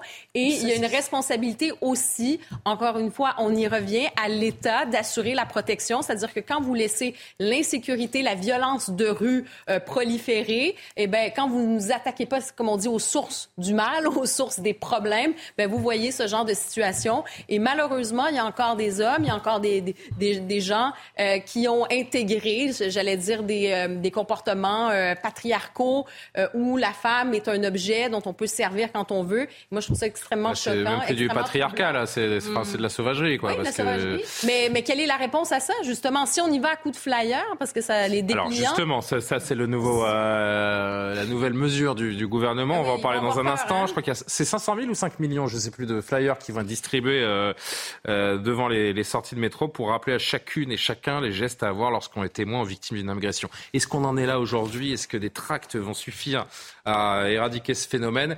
On continue la discussion 4-5 minutes. Je voudrais juste qu'à 23h31, désormais, on fasse un point sur l'actualité. Euh, Augustin Donadieu. Gabriel Attal sur le terrain pour assurer le service après-vente de son plan contre la fraude sociale. Le ministre des Comptes publics était aujourd'hui en visite à la Caisse nationale d'allocation familiale dans le 14e arrondissement de Paris.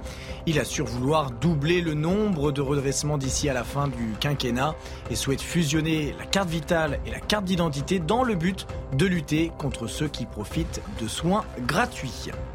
La CRS 8 envoie des renforts à Nantes. Entre 40 et 50 hommes vont venir compléter les effectifs de police à la demande de la maire, Johanna Roland. Et suite aux fusillades survenues ces derniers jours dans les quartiers de la ville, une réunion avec euh, le préfet a eu lieu ce matin. Ce préfet précise que ces policiers seront déployés sur le centre-ville et sur l'ensemble des quartiers. Et après la mort d'Ivan Colonna, la commission d'enquête parlementaire a pointé une série de défaillances, d'inactions et d'erreurs des autorités dans son rapport. Elle suggère d'améliorer la coordination entre les différents services de renseignement et de rendre obligatoire l'évaluation d'un détenu classé terroriste islamiste avant son intégration en détention. Pour rappel, Ivan Colonna a été tué en mars 2022 par un homme radicalisé. Voilà pour l'essentiel. En France, on s'habille pas comme on veut euh, parce qu'on a peur d'être agressé, Valérie Le Câble. Bah, écoutez, la mode est En aux France, jupes- je parle de France, mais vous avez vu que c'est une mode internationale. hein. La mode est aux jupes longues et aux robes euh, plutôt longues euh, en ce moment, donc, euh, donc tant mieux, ça limite un Pas petit chez peu le les monde, choses. hein. Euh, non, mais c'est non, mais c'est vrai que c'est la mode, objectivement, d'avoir des, des tenues longues, en fait. Non, non, mais ça devrait pas être être une question de tenue. Là. Vous mais pourriez être en short et, euh, je veux dire, vous Non, mais devriez pas vous fait que vous soyez en short ou, en, ou habillé de la beaucoup, tête. mais Ouais, ça m'énerve non, beaucoup, en effet. Oui. Non, mais c'est. Non, mais Bah, il y a de quoi être énervé quand même. Je suis pas en train de donner un jugement, je suis juste en train de constater que je vois beaucoup de jupes longues et de jupes courtes euh, chez les uns et chez les autres. Après, euh, qu'on mette une chemise sur le dos si on se sent mal à l'aise dans le métro, je trouve pas ça complètement dinguissime, sincèrement, je trouve pas ça. Enfin, Vous trouvez pas ça dingue que ce soit aux femmes de se conditionner au comportement Protéger des... le regard de l'homme qui n'est pas capable des hommes de, de se gérer. Non, mais je pense qu'il y a des femmes qui se moquent complètement du fait que des hommes portent le regard sur elles. C'est plutôt. Non mais qu'elle se moque du regard, c'est une chose, mais regard, que, c'est que- autre que- chose, que ouais. ça passe, que l'homme passe à l'acte et les et, et- Non mais et- attendez, vous n'allez pas refaire. Le monde est un monde quand. Mais là, on une parle pas de regard, fille- Valérie, on parle de. Ah. Non, mais attendez, attendez, parce que là, faut que je me tienne, faut que je me tienne à deux mains, là. Attendez.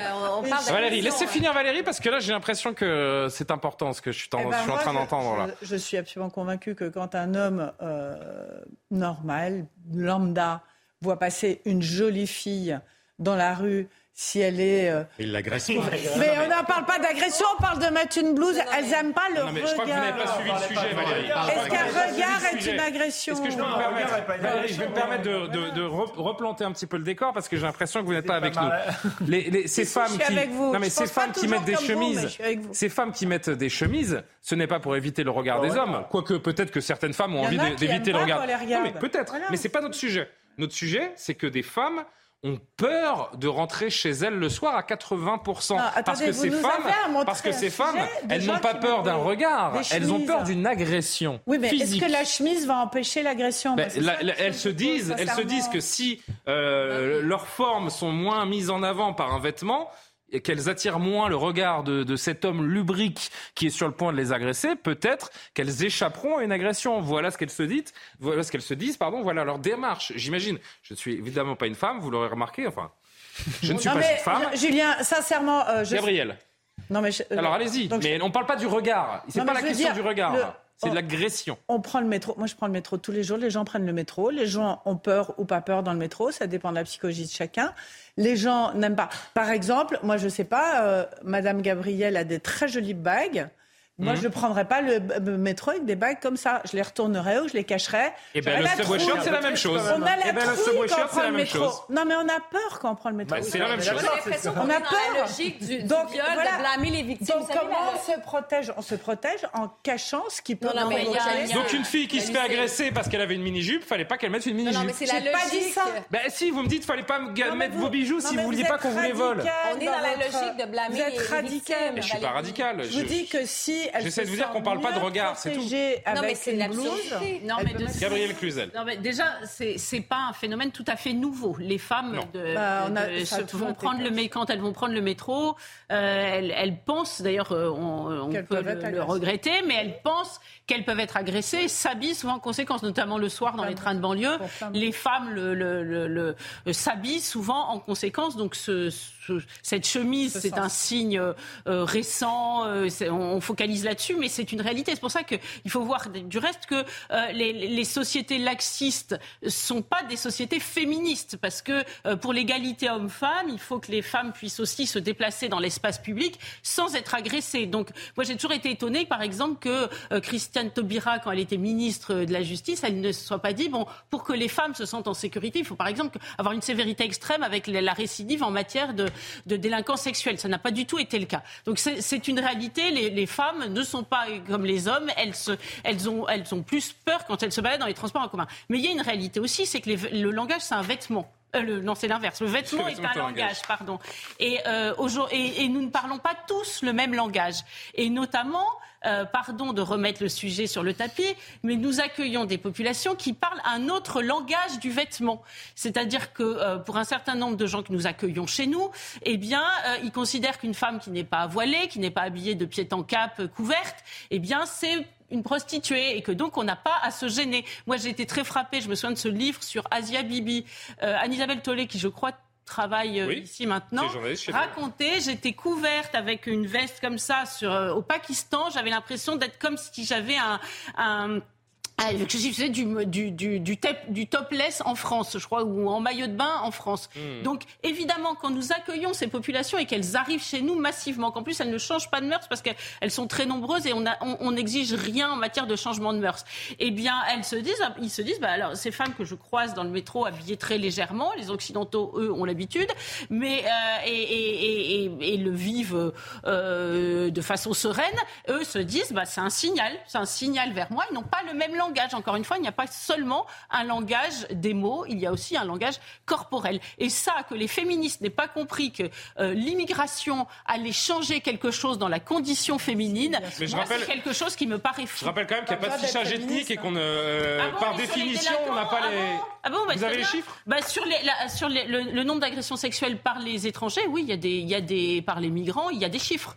Je sais, ça, pas le fichage, mais euh, c'est vrai que le, euh, le, préfet de police avait, euh, avait rappelé les chiffres il y a quelques mois sur, les, sur, la délinquance dans les, dans les transports en commun. Sur les flyers, moi, il y a quelque chose sur Twitter qui m'a fait beaucoup rire. Il y a une fille qui disait Ma sœur s'est fait agresser dans le métro. Oh là là, pas de bol, elle avait laissé ses flyers dans son autre sac. Bah oui, évidemment, ça va servir à rien du tout. Allez, tout dernier mot, Alexandre, parce que je voudrais qu'on aborde un sujet un tout petit peu plus léger avant de se, se dire au revoir. Pour abonder dans le, le, sens de ce que dit Gabriel, sans avoir les chiffres, mais vous, vous donnez un exemple euh, parlant, quand vous allez dans le, métro en Inde, il y a des wagons pour les femmes euh, et il y a des wagons pour les hommes. Parce qu'effectivement, on est dans une civilisation, pour le coup, qui considère que les hommes ne, doivent pas s'empêcher, n'ont pas à s'empêcher, euh, et que les femmes doivent circuler dans un autre espace si elles ne doivent pas être agressées ou être effectivement recouvertes. Et c'est vrai, quand on prend le métro là-bas, on, on, se dit, ah, quelle chance en France d'avoir, d'être dans une société où il y a une mixité homme-femme. Et malheureusement, j'ai l'impression que cette chance, on l'a de moins en moins. Il y a de moins en moins de, mixité parce qu'il y, y, a des tensions qui n'existaient pas auparavant et qui existent aujourd'hui. C'est terminé pour ce sujet. Il nous reste quelques minutes. Je voudrais que euh, on sourit un petit peu parce que franchement, il y a de quoi. Enfin, il vaut mieux en sourire. Il vaut mieux en sourire. Aurons-nous un jour un quota de vol en avion à utiliser pour toute notre vie? Eh bien, c'est une question que nous amène euh, Jean-Marc Jancovici à nous poser. Il est euh, ingénieur, professeur de l'école à l'école des mines, fondateur du cabinet de conseil Carbone 4, président du think tank The Shift Project, et il a évoqué à plusieurs reprises ce scénario. Il a euh, persisté et signé ce matin de nouveau face à Léa Salamé sur France Inter également dans ce document un objectif de moins d'avions pour une partie des gens qui partent en vacances. Bon voilà, donc là la question reste euh, ouverte, qui est comment on fait hein euh, est-ce Comment on fait? Eh ben, Est-ce qu'on monte le prix des billets? Est-ce qu'on met des quotas? Et puis il y a ce que vous aviez proposé la dernière fois, et je vous avais posé la question, et, votre réponse est devenue absolument virale. Je crois que elle est encore postée tout le temps. C'est votre idée qu'il faudrait un quota de, vous aviez dit, je ne sais plus, 4... 4, vols. Alors depuis j'ai fait le calcul. Alors attendez, je vais dire d'abord, de 4 ou 5 vols dans une vie. Dans une, vie, pour chacun d'entre nous, on aurait le droit à 4 ou 5 vols. Et euh, voilà comment on, lutterait vraiment contre le réchauffement climatique. Ça avait fait réagir de, de, tous côtés. Est-ce que vous, vous maintenez cela oui, Ou est-ce que vous avez évolué? Non, depuis j'ai fait les calculs, c'est à peu près le bon ordre de grandeur. Ah mais il faut bien comprendre que mon père, qui était pourtant une catégorie socio-professionnelle supérieure, puisqu'il était prof d'université, quand il est allé aux États-Unis dans les années 50 pour faire un postdoc, il est allé en bateau. Hein. Donc l'idée que même on puisse prendre quatre vols en avion dans une vie, il y a un gros demi-siècle, ça n'existait pas je veux dire, pour la population dans son ensemble. Donc ce truc qui paraît aujourd'hui inconcevable, restrictif, malthusien, triste cire, casse-bonbon et j'en passe, euh, à une partie des gens qui réagissent, il faut bien qu'ils se rendent compte que c'est quelque chose qui est extrêmement récent euh, et qui partira avec le pétrole, parce que quand on regarde les alternatives techniques au pétrole dans l'aviation, de toute façon, une fois qu'il n'y aura plus de pétrole, il n'y aura pas de quoi assurer quatre vols dans une vie par terrien. Alors, Gabriel, stupide ou inéluctable Surtout, je le trouve complètement effrayant. Ah oui, ça, il n'y a pas de débat là-dessus. Non, mais c'est, non, mais sans rire, il me fait peur. Puis je me demande où ça va aller. On va, on va nous traquer sur quoi après les piscines? On va nous traquer sur, euh, je sais pas, les, les, les, les, les chasses d'eau, le, le, le, verre de la, de, l'eau dans le verre à dents. Vous voyez, on rentre quand même dans l'intimité de l'eau dans le verre à dents. Non, mais il est ingénieur, mais que ce monsieur travaille plutôt sur un avion électrique. Je crois que c'est Airbus qui étudie ouais. Euh, la question. Mais l'avion 100% vert, pour l'instant, c'est, c'est pas d'actualité. Hein. Non, mais il est, il est, il est il est, gravissime. Sans rire. En fait, mais il argumente, c'est pas non mais, c'est pas c'est pas un charlatan, c'est pas monsieur tout le monde. On parle de quelqu'un qui connaît son sujet. Précisément, je suis je suis quand même très étonné que ça ne fasse pas plus réagir au-delà du petit euh, ricanement anecdotique. C'est quand même euh, gravissime sur le contrôle des vies. Oui, C'est un avion à l'hydrogène, je crois, pas un avion électrique. Il me semble. Hein. Alors sur le sur Jean-Marc Jancovici, est-ce qu'il euh, alors deux secondes. Jean Jancovici, c'est quelqu'un qui est reconnu et qui dit des choses intéressantes. Sur le nucléaire. Là, il dit là il dit une énormité parce que, en fait, euh, si vous faites la fresque du climat, ce que je vous incite à faire, c'est très intéressant. La fresque du climat? Oui, c'est sur Internet, tout le monde peut le faire, c'est gratuit.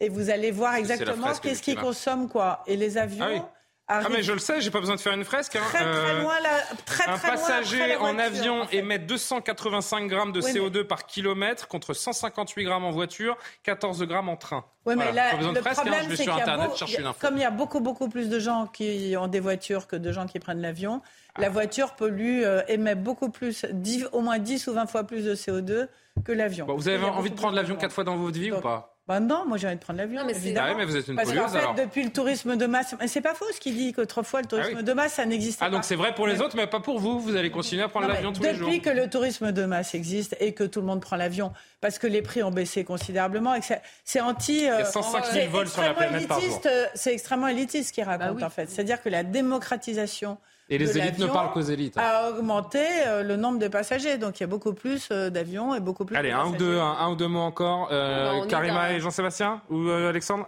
Si vous me faites 20 secondes chacun, vous pouvez tous parler. vous faire 20 secondes. Non, je pense qu'on est dans une tentation autoritaire absolument absurde. Et j'ai l'impression, non, au contraire, il, il fait partie de ces très, très grands pollueurs. C'est-à-dire qu'ils veulent polluer la vie des gens. Moi, c'est comme ça que je le vois, tout simplement. Bravo. Et puis à ce chapitre, c'est quoi Oui, c'est ça. Voilà. Ben, on va fermer les musées, fermons les restos, fermons un peu tout, et voilà. Et si on arrêtait tout euh, dans ce pays, de conduire, de boire, de manger, de se chauffer, de se doucher, ça changerait rien, puisque nous sommes responsables de moins de 1% des émissions de CO2 sur la planète. Voilà le taux carbone de la France. Il faut bien avoir, il faut bien avoir en tête un chiffre que les partisans de la décroissance oublient systématiquement, c'est si vraiment on voulait tous s'abaisser pour euh, réduire les, émissions de carbone, il faudrait vivre que nous vivions en France, avec le niveau de vie actuel en France, hein, avec 18 dollars par jour. Ça a été calculé.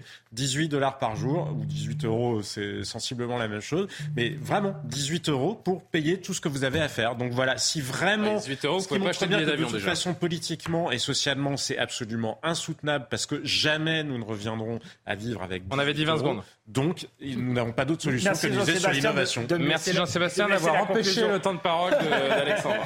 Allez-y, très vite, s'il vous plaît. Euh, très vite, ce que ça révèle, c'est la, tentation d'une certaine écologie. Euh, d'aller à l'encontre de la démocratie. On voit bien qu'il va y avoir un conflit entre la démocratie, tout simplement, Eh bien- euh, et l'écologie. Et comme souvent, euh, ce sera au nom du bien. Les régimes totalitaires, les régimes autoritaires s'imposent souvent avec une idéologie qui se veut progressiste, qui se veut euh, apportant le bonheur à l'humanité. La Je dernière crois image. faut se méfier de- d'apporter le bonheur à l'humanité. La dernière image, elle est exceptionnelle et je la dédie ce soir à, à Jean-Sébastien Ferjou parce que comme moi, il a, il a l'amour. Il a l'amour de la bête. L'amour du panda surtout. Euh, Jean-Sébastien, ça faisait Il longtemps que je vous ai... animaux. Ça fait longtemps. Non, non, mais avec, euh, avec- entre Jean-Sébastien et moi, il y a une vraie histoire de panda. Regardez ça. C'est une image unique. Mais vraiment, là, je suis sérieux. Un panda géant complètement blanc a été repéré sur une vidéo de surveillance de la réserve naturelle nationale de Wolong dans la province du Sichuan en Chine. On peut voir ce panda marcher, saisir des pousses de bambou, interagir avec les autres. La télévision d'État euh, chinoise CCTV a diffusé cette vidéo pendant le week-end en montrant ce panda dont l'âge est estimé à 5 ou 6 ans. Il pourrait être vraisemblablement euh, albinos, serait supposément le seul de son genre dans le monde. Euh, c'est pas la première fois qu'on l'aperçoit. Il y avait eu des images euh, capturées de lui en 2019, mais il avait que 2 ou 3 ans et aucune image frontale vraiment visible de lui n'avait été capturée à ce moment-là. C'est la première fois, donc aujourd'hui, qu'on le découvre avec des images vraiment très claires, très nettes et de face. Un panda blanc, certainement, peut-être en tout cas, l'unique sur la planète. Moi, j'en ai eu l'alarme. hein, je Heureusement que les pandas ont pas TikTok, ils seraient harcelés par ses congénères. Excellent, merci Jean-Sébastien. voilà. Qu'est-ce non, ça vous en touche une, comme dit Mais Emmanuel Macron mais non, c'est. Non, non, c'est très beau. Ah voilà. Que je suis ému, c'est un. Tu peux Bah moi j'en ai eu des. euh, Ah moi j'ai eu la Gabriel visualisait la pelure pour aller dans le métro. Magnifique. Blanche. Panda blanc. C'est blanc da- panda blanc et blanc panda. Maintenant, quand vous portez une fourrure, vous faites un film. Voilà. Il faut rendre l'antenne, Luna, ou on continue à parler panda? Il faut rendre l'antenne. C'est bien la première fois qu'on est trop court. Bah écoutez, merci. Vous avez quoi? Non, je disais, c'est la, la première fois qu'on est trop court. Non, vous n'êtes pas court, on est en retard. Ah bon, bah. On est en retard, mais euh, un panda veut bien un peu de retard. ouais. Un panda blanc surtout. Euh, je sais pas comment il s'appelle. Il a pas de nom, hein, puisqu'il a à peine été Ça fait découvert. combien de donc il est temps, pas- panda? Oui, tout à fait. euh, Gabriel, merci de cette question. Euh, on va regarder ça dans un instant. Mais euh, longue vie au panda en tout cas. Merci à vous de nous avoir suivis, Simon Guillain pour l'édition de la nuit. C'est pas bien de me coller juste avant l'antenne comme ça, juste avant la fin de l'antenne. Euh, à demain pour Soir Info. Bonne nuit à tous.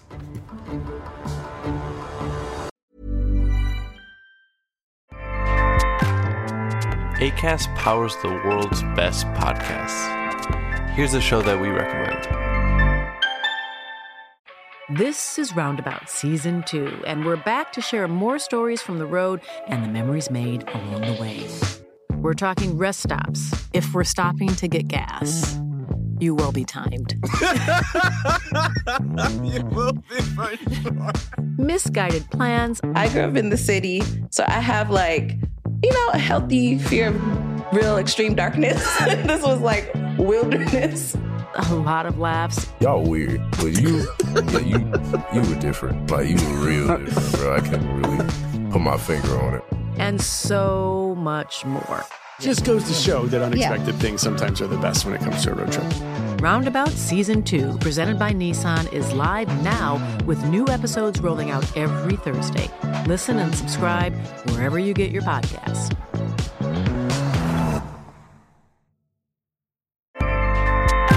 ACAST helps creators launch, grow, and monetize their podcasts everywhere. ACAST.com.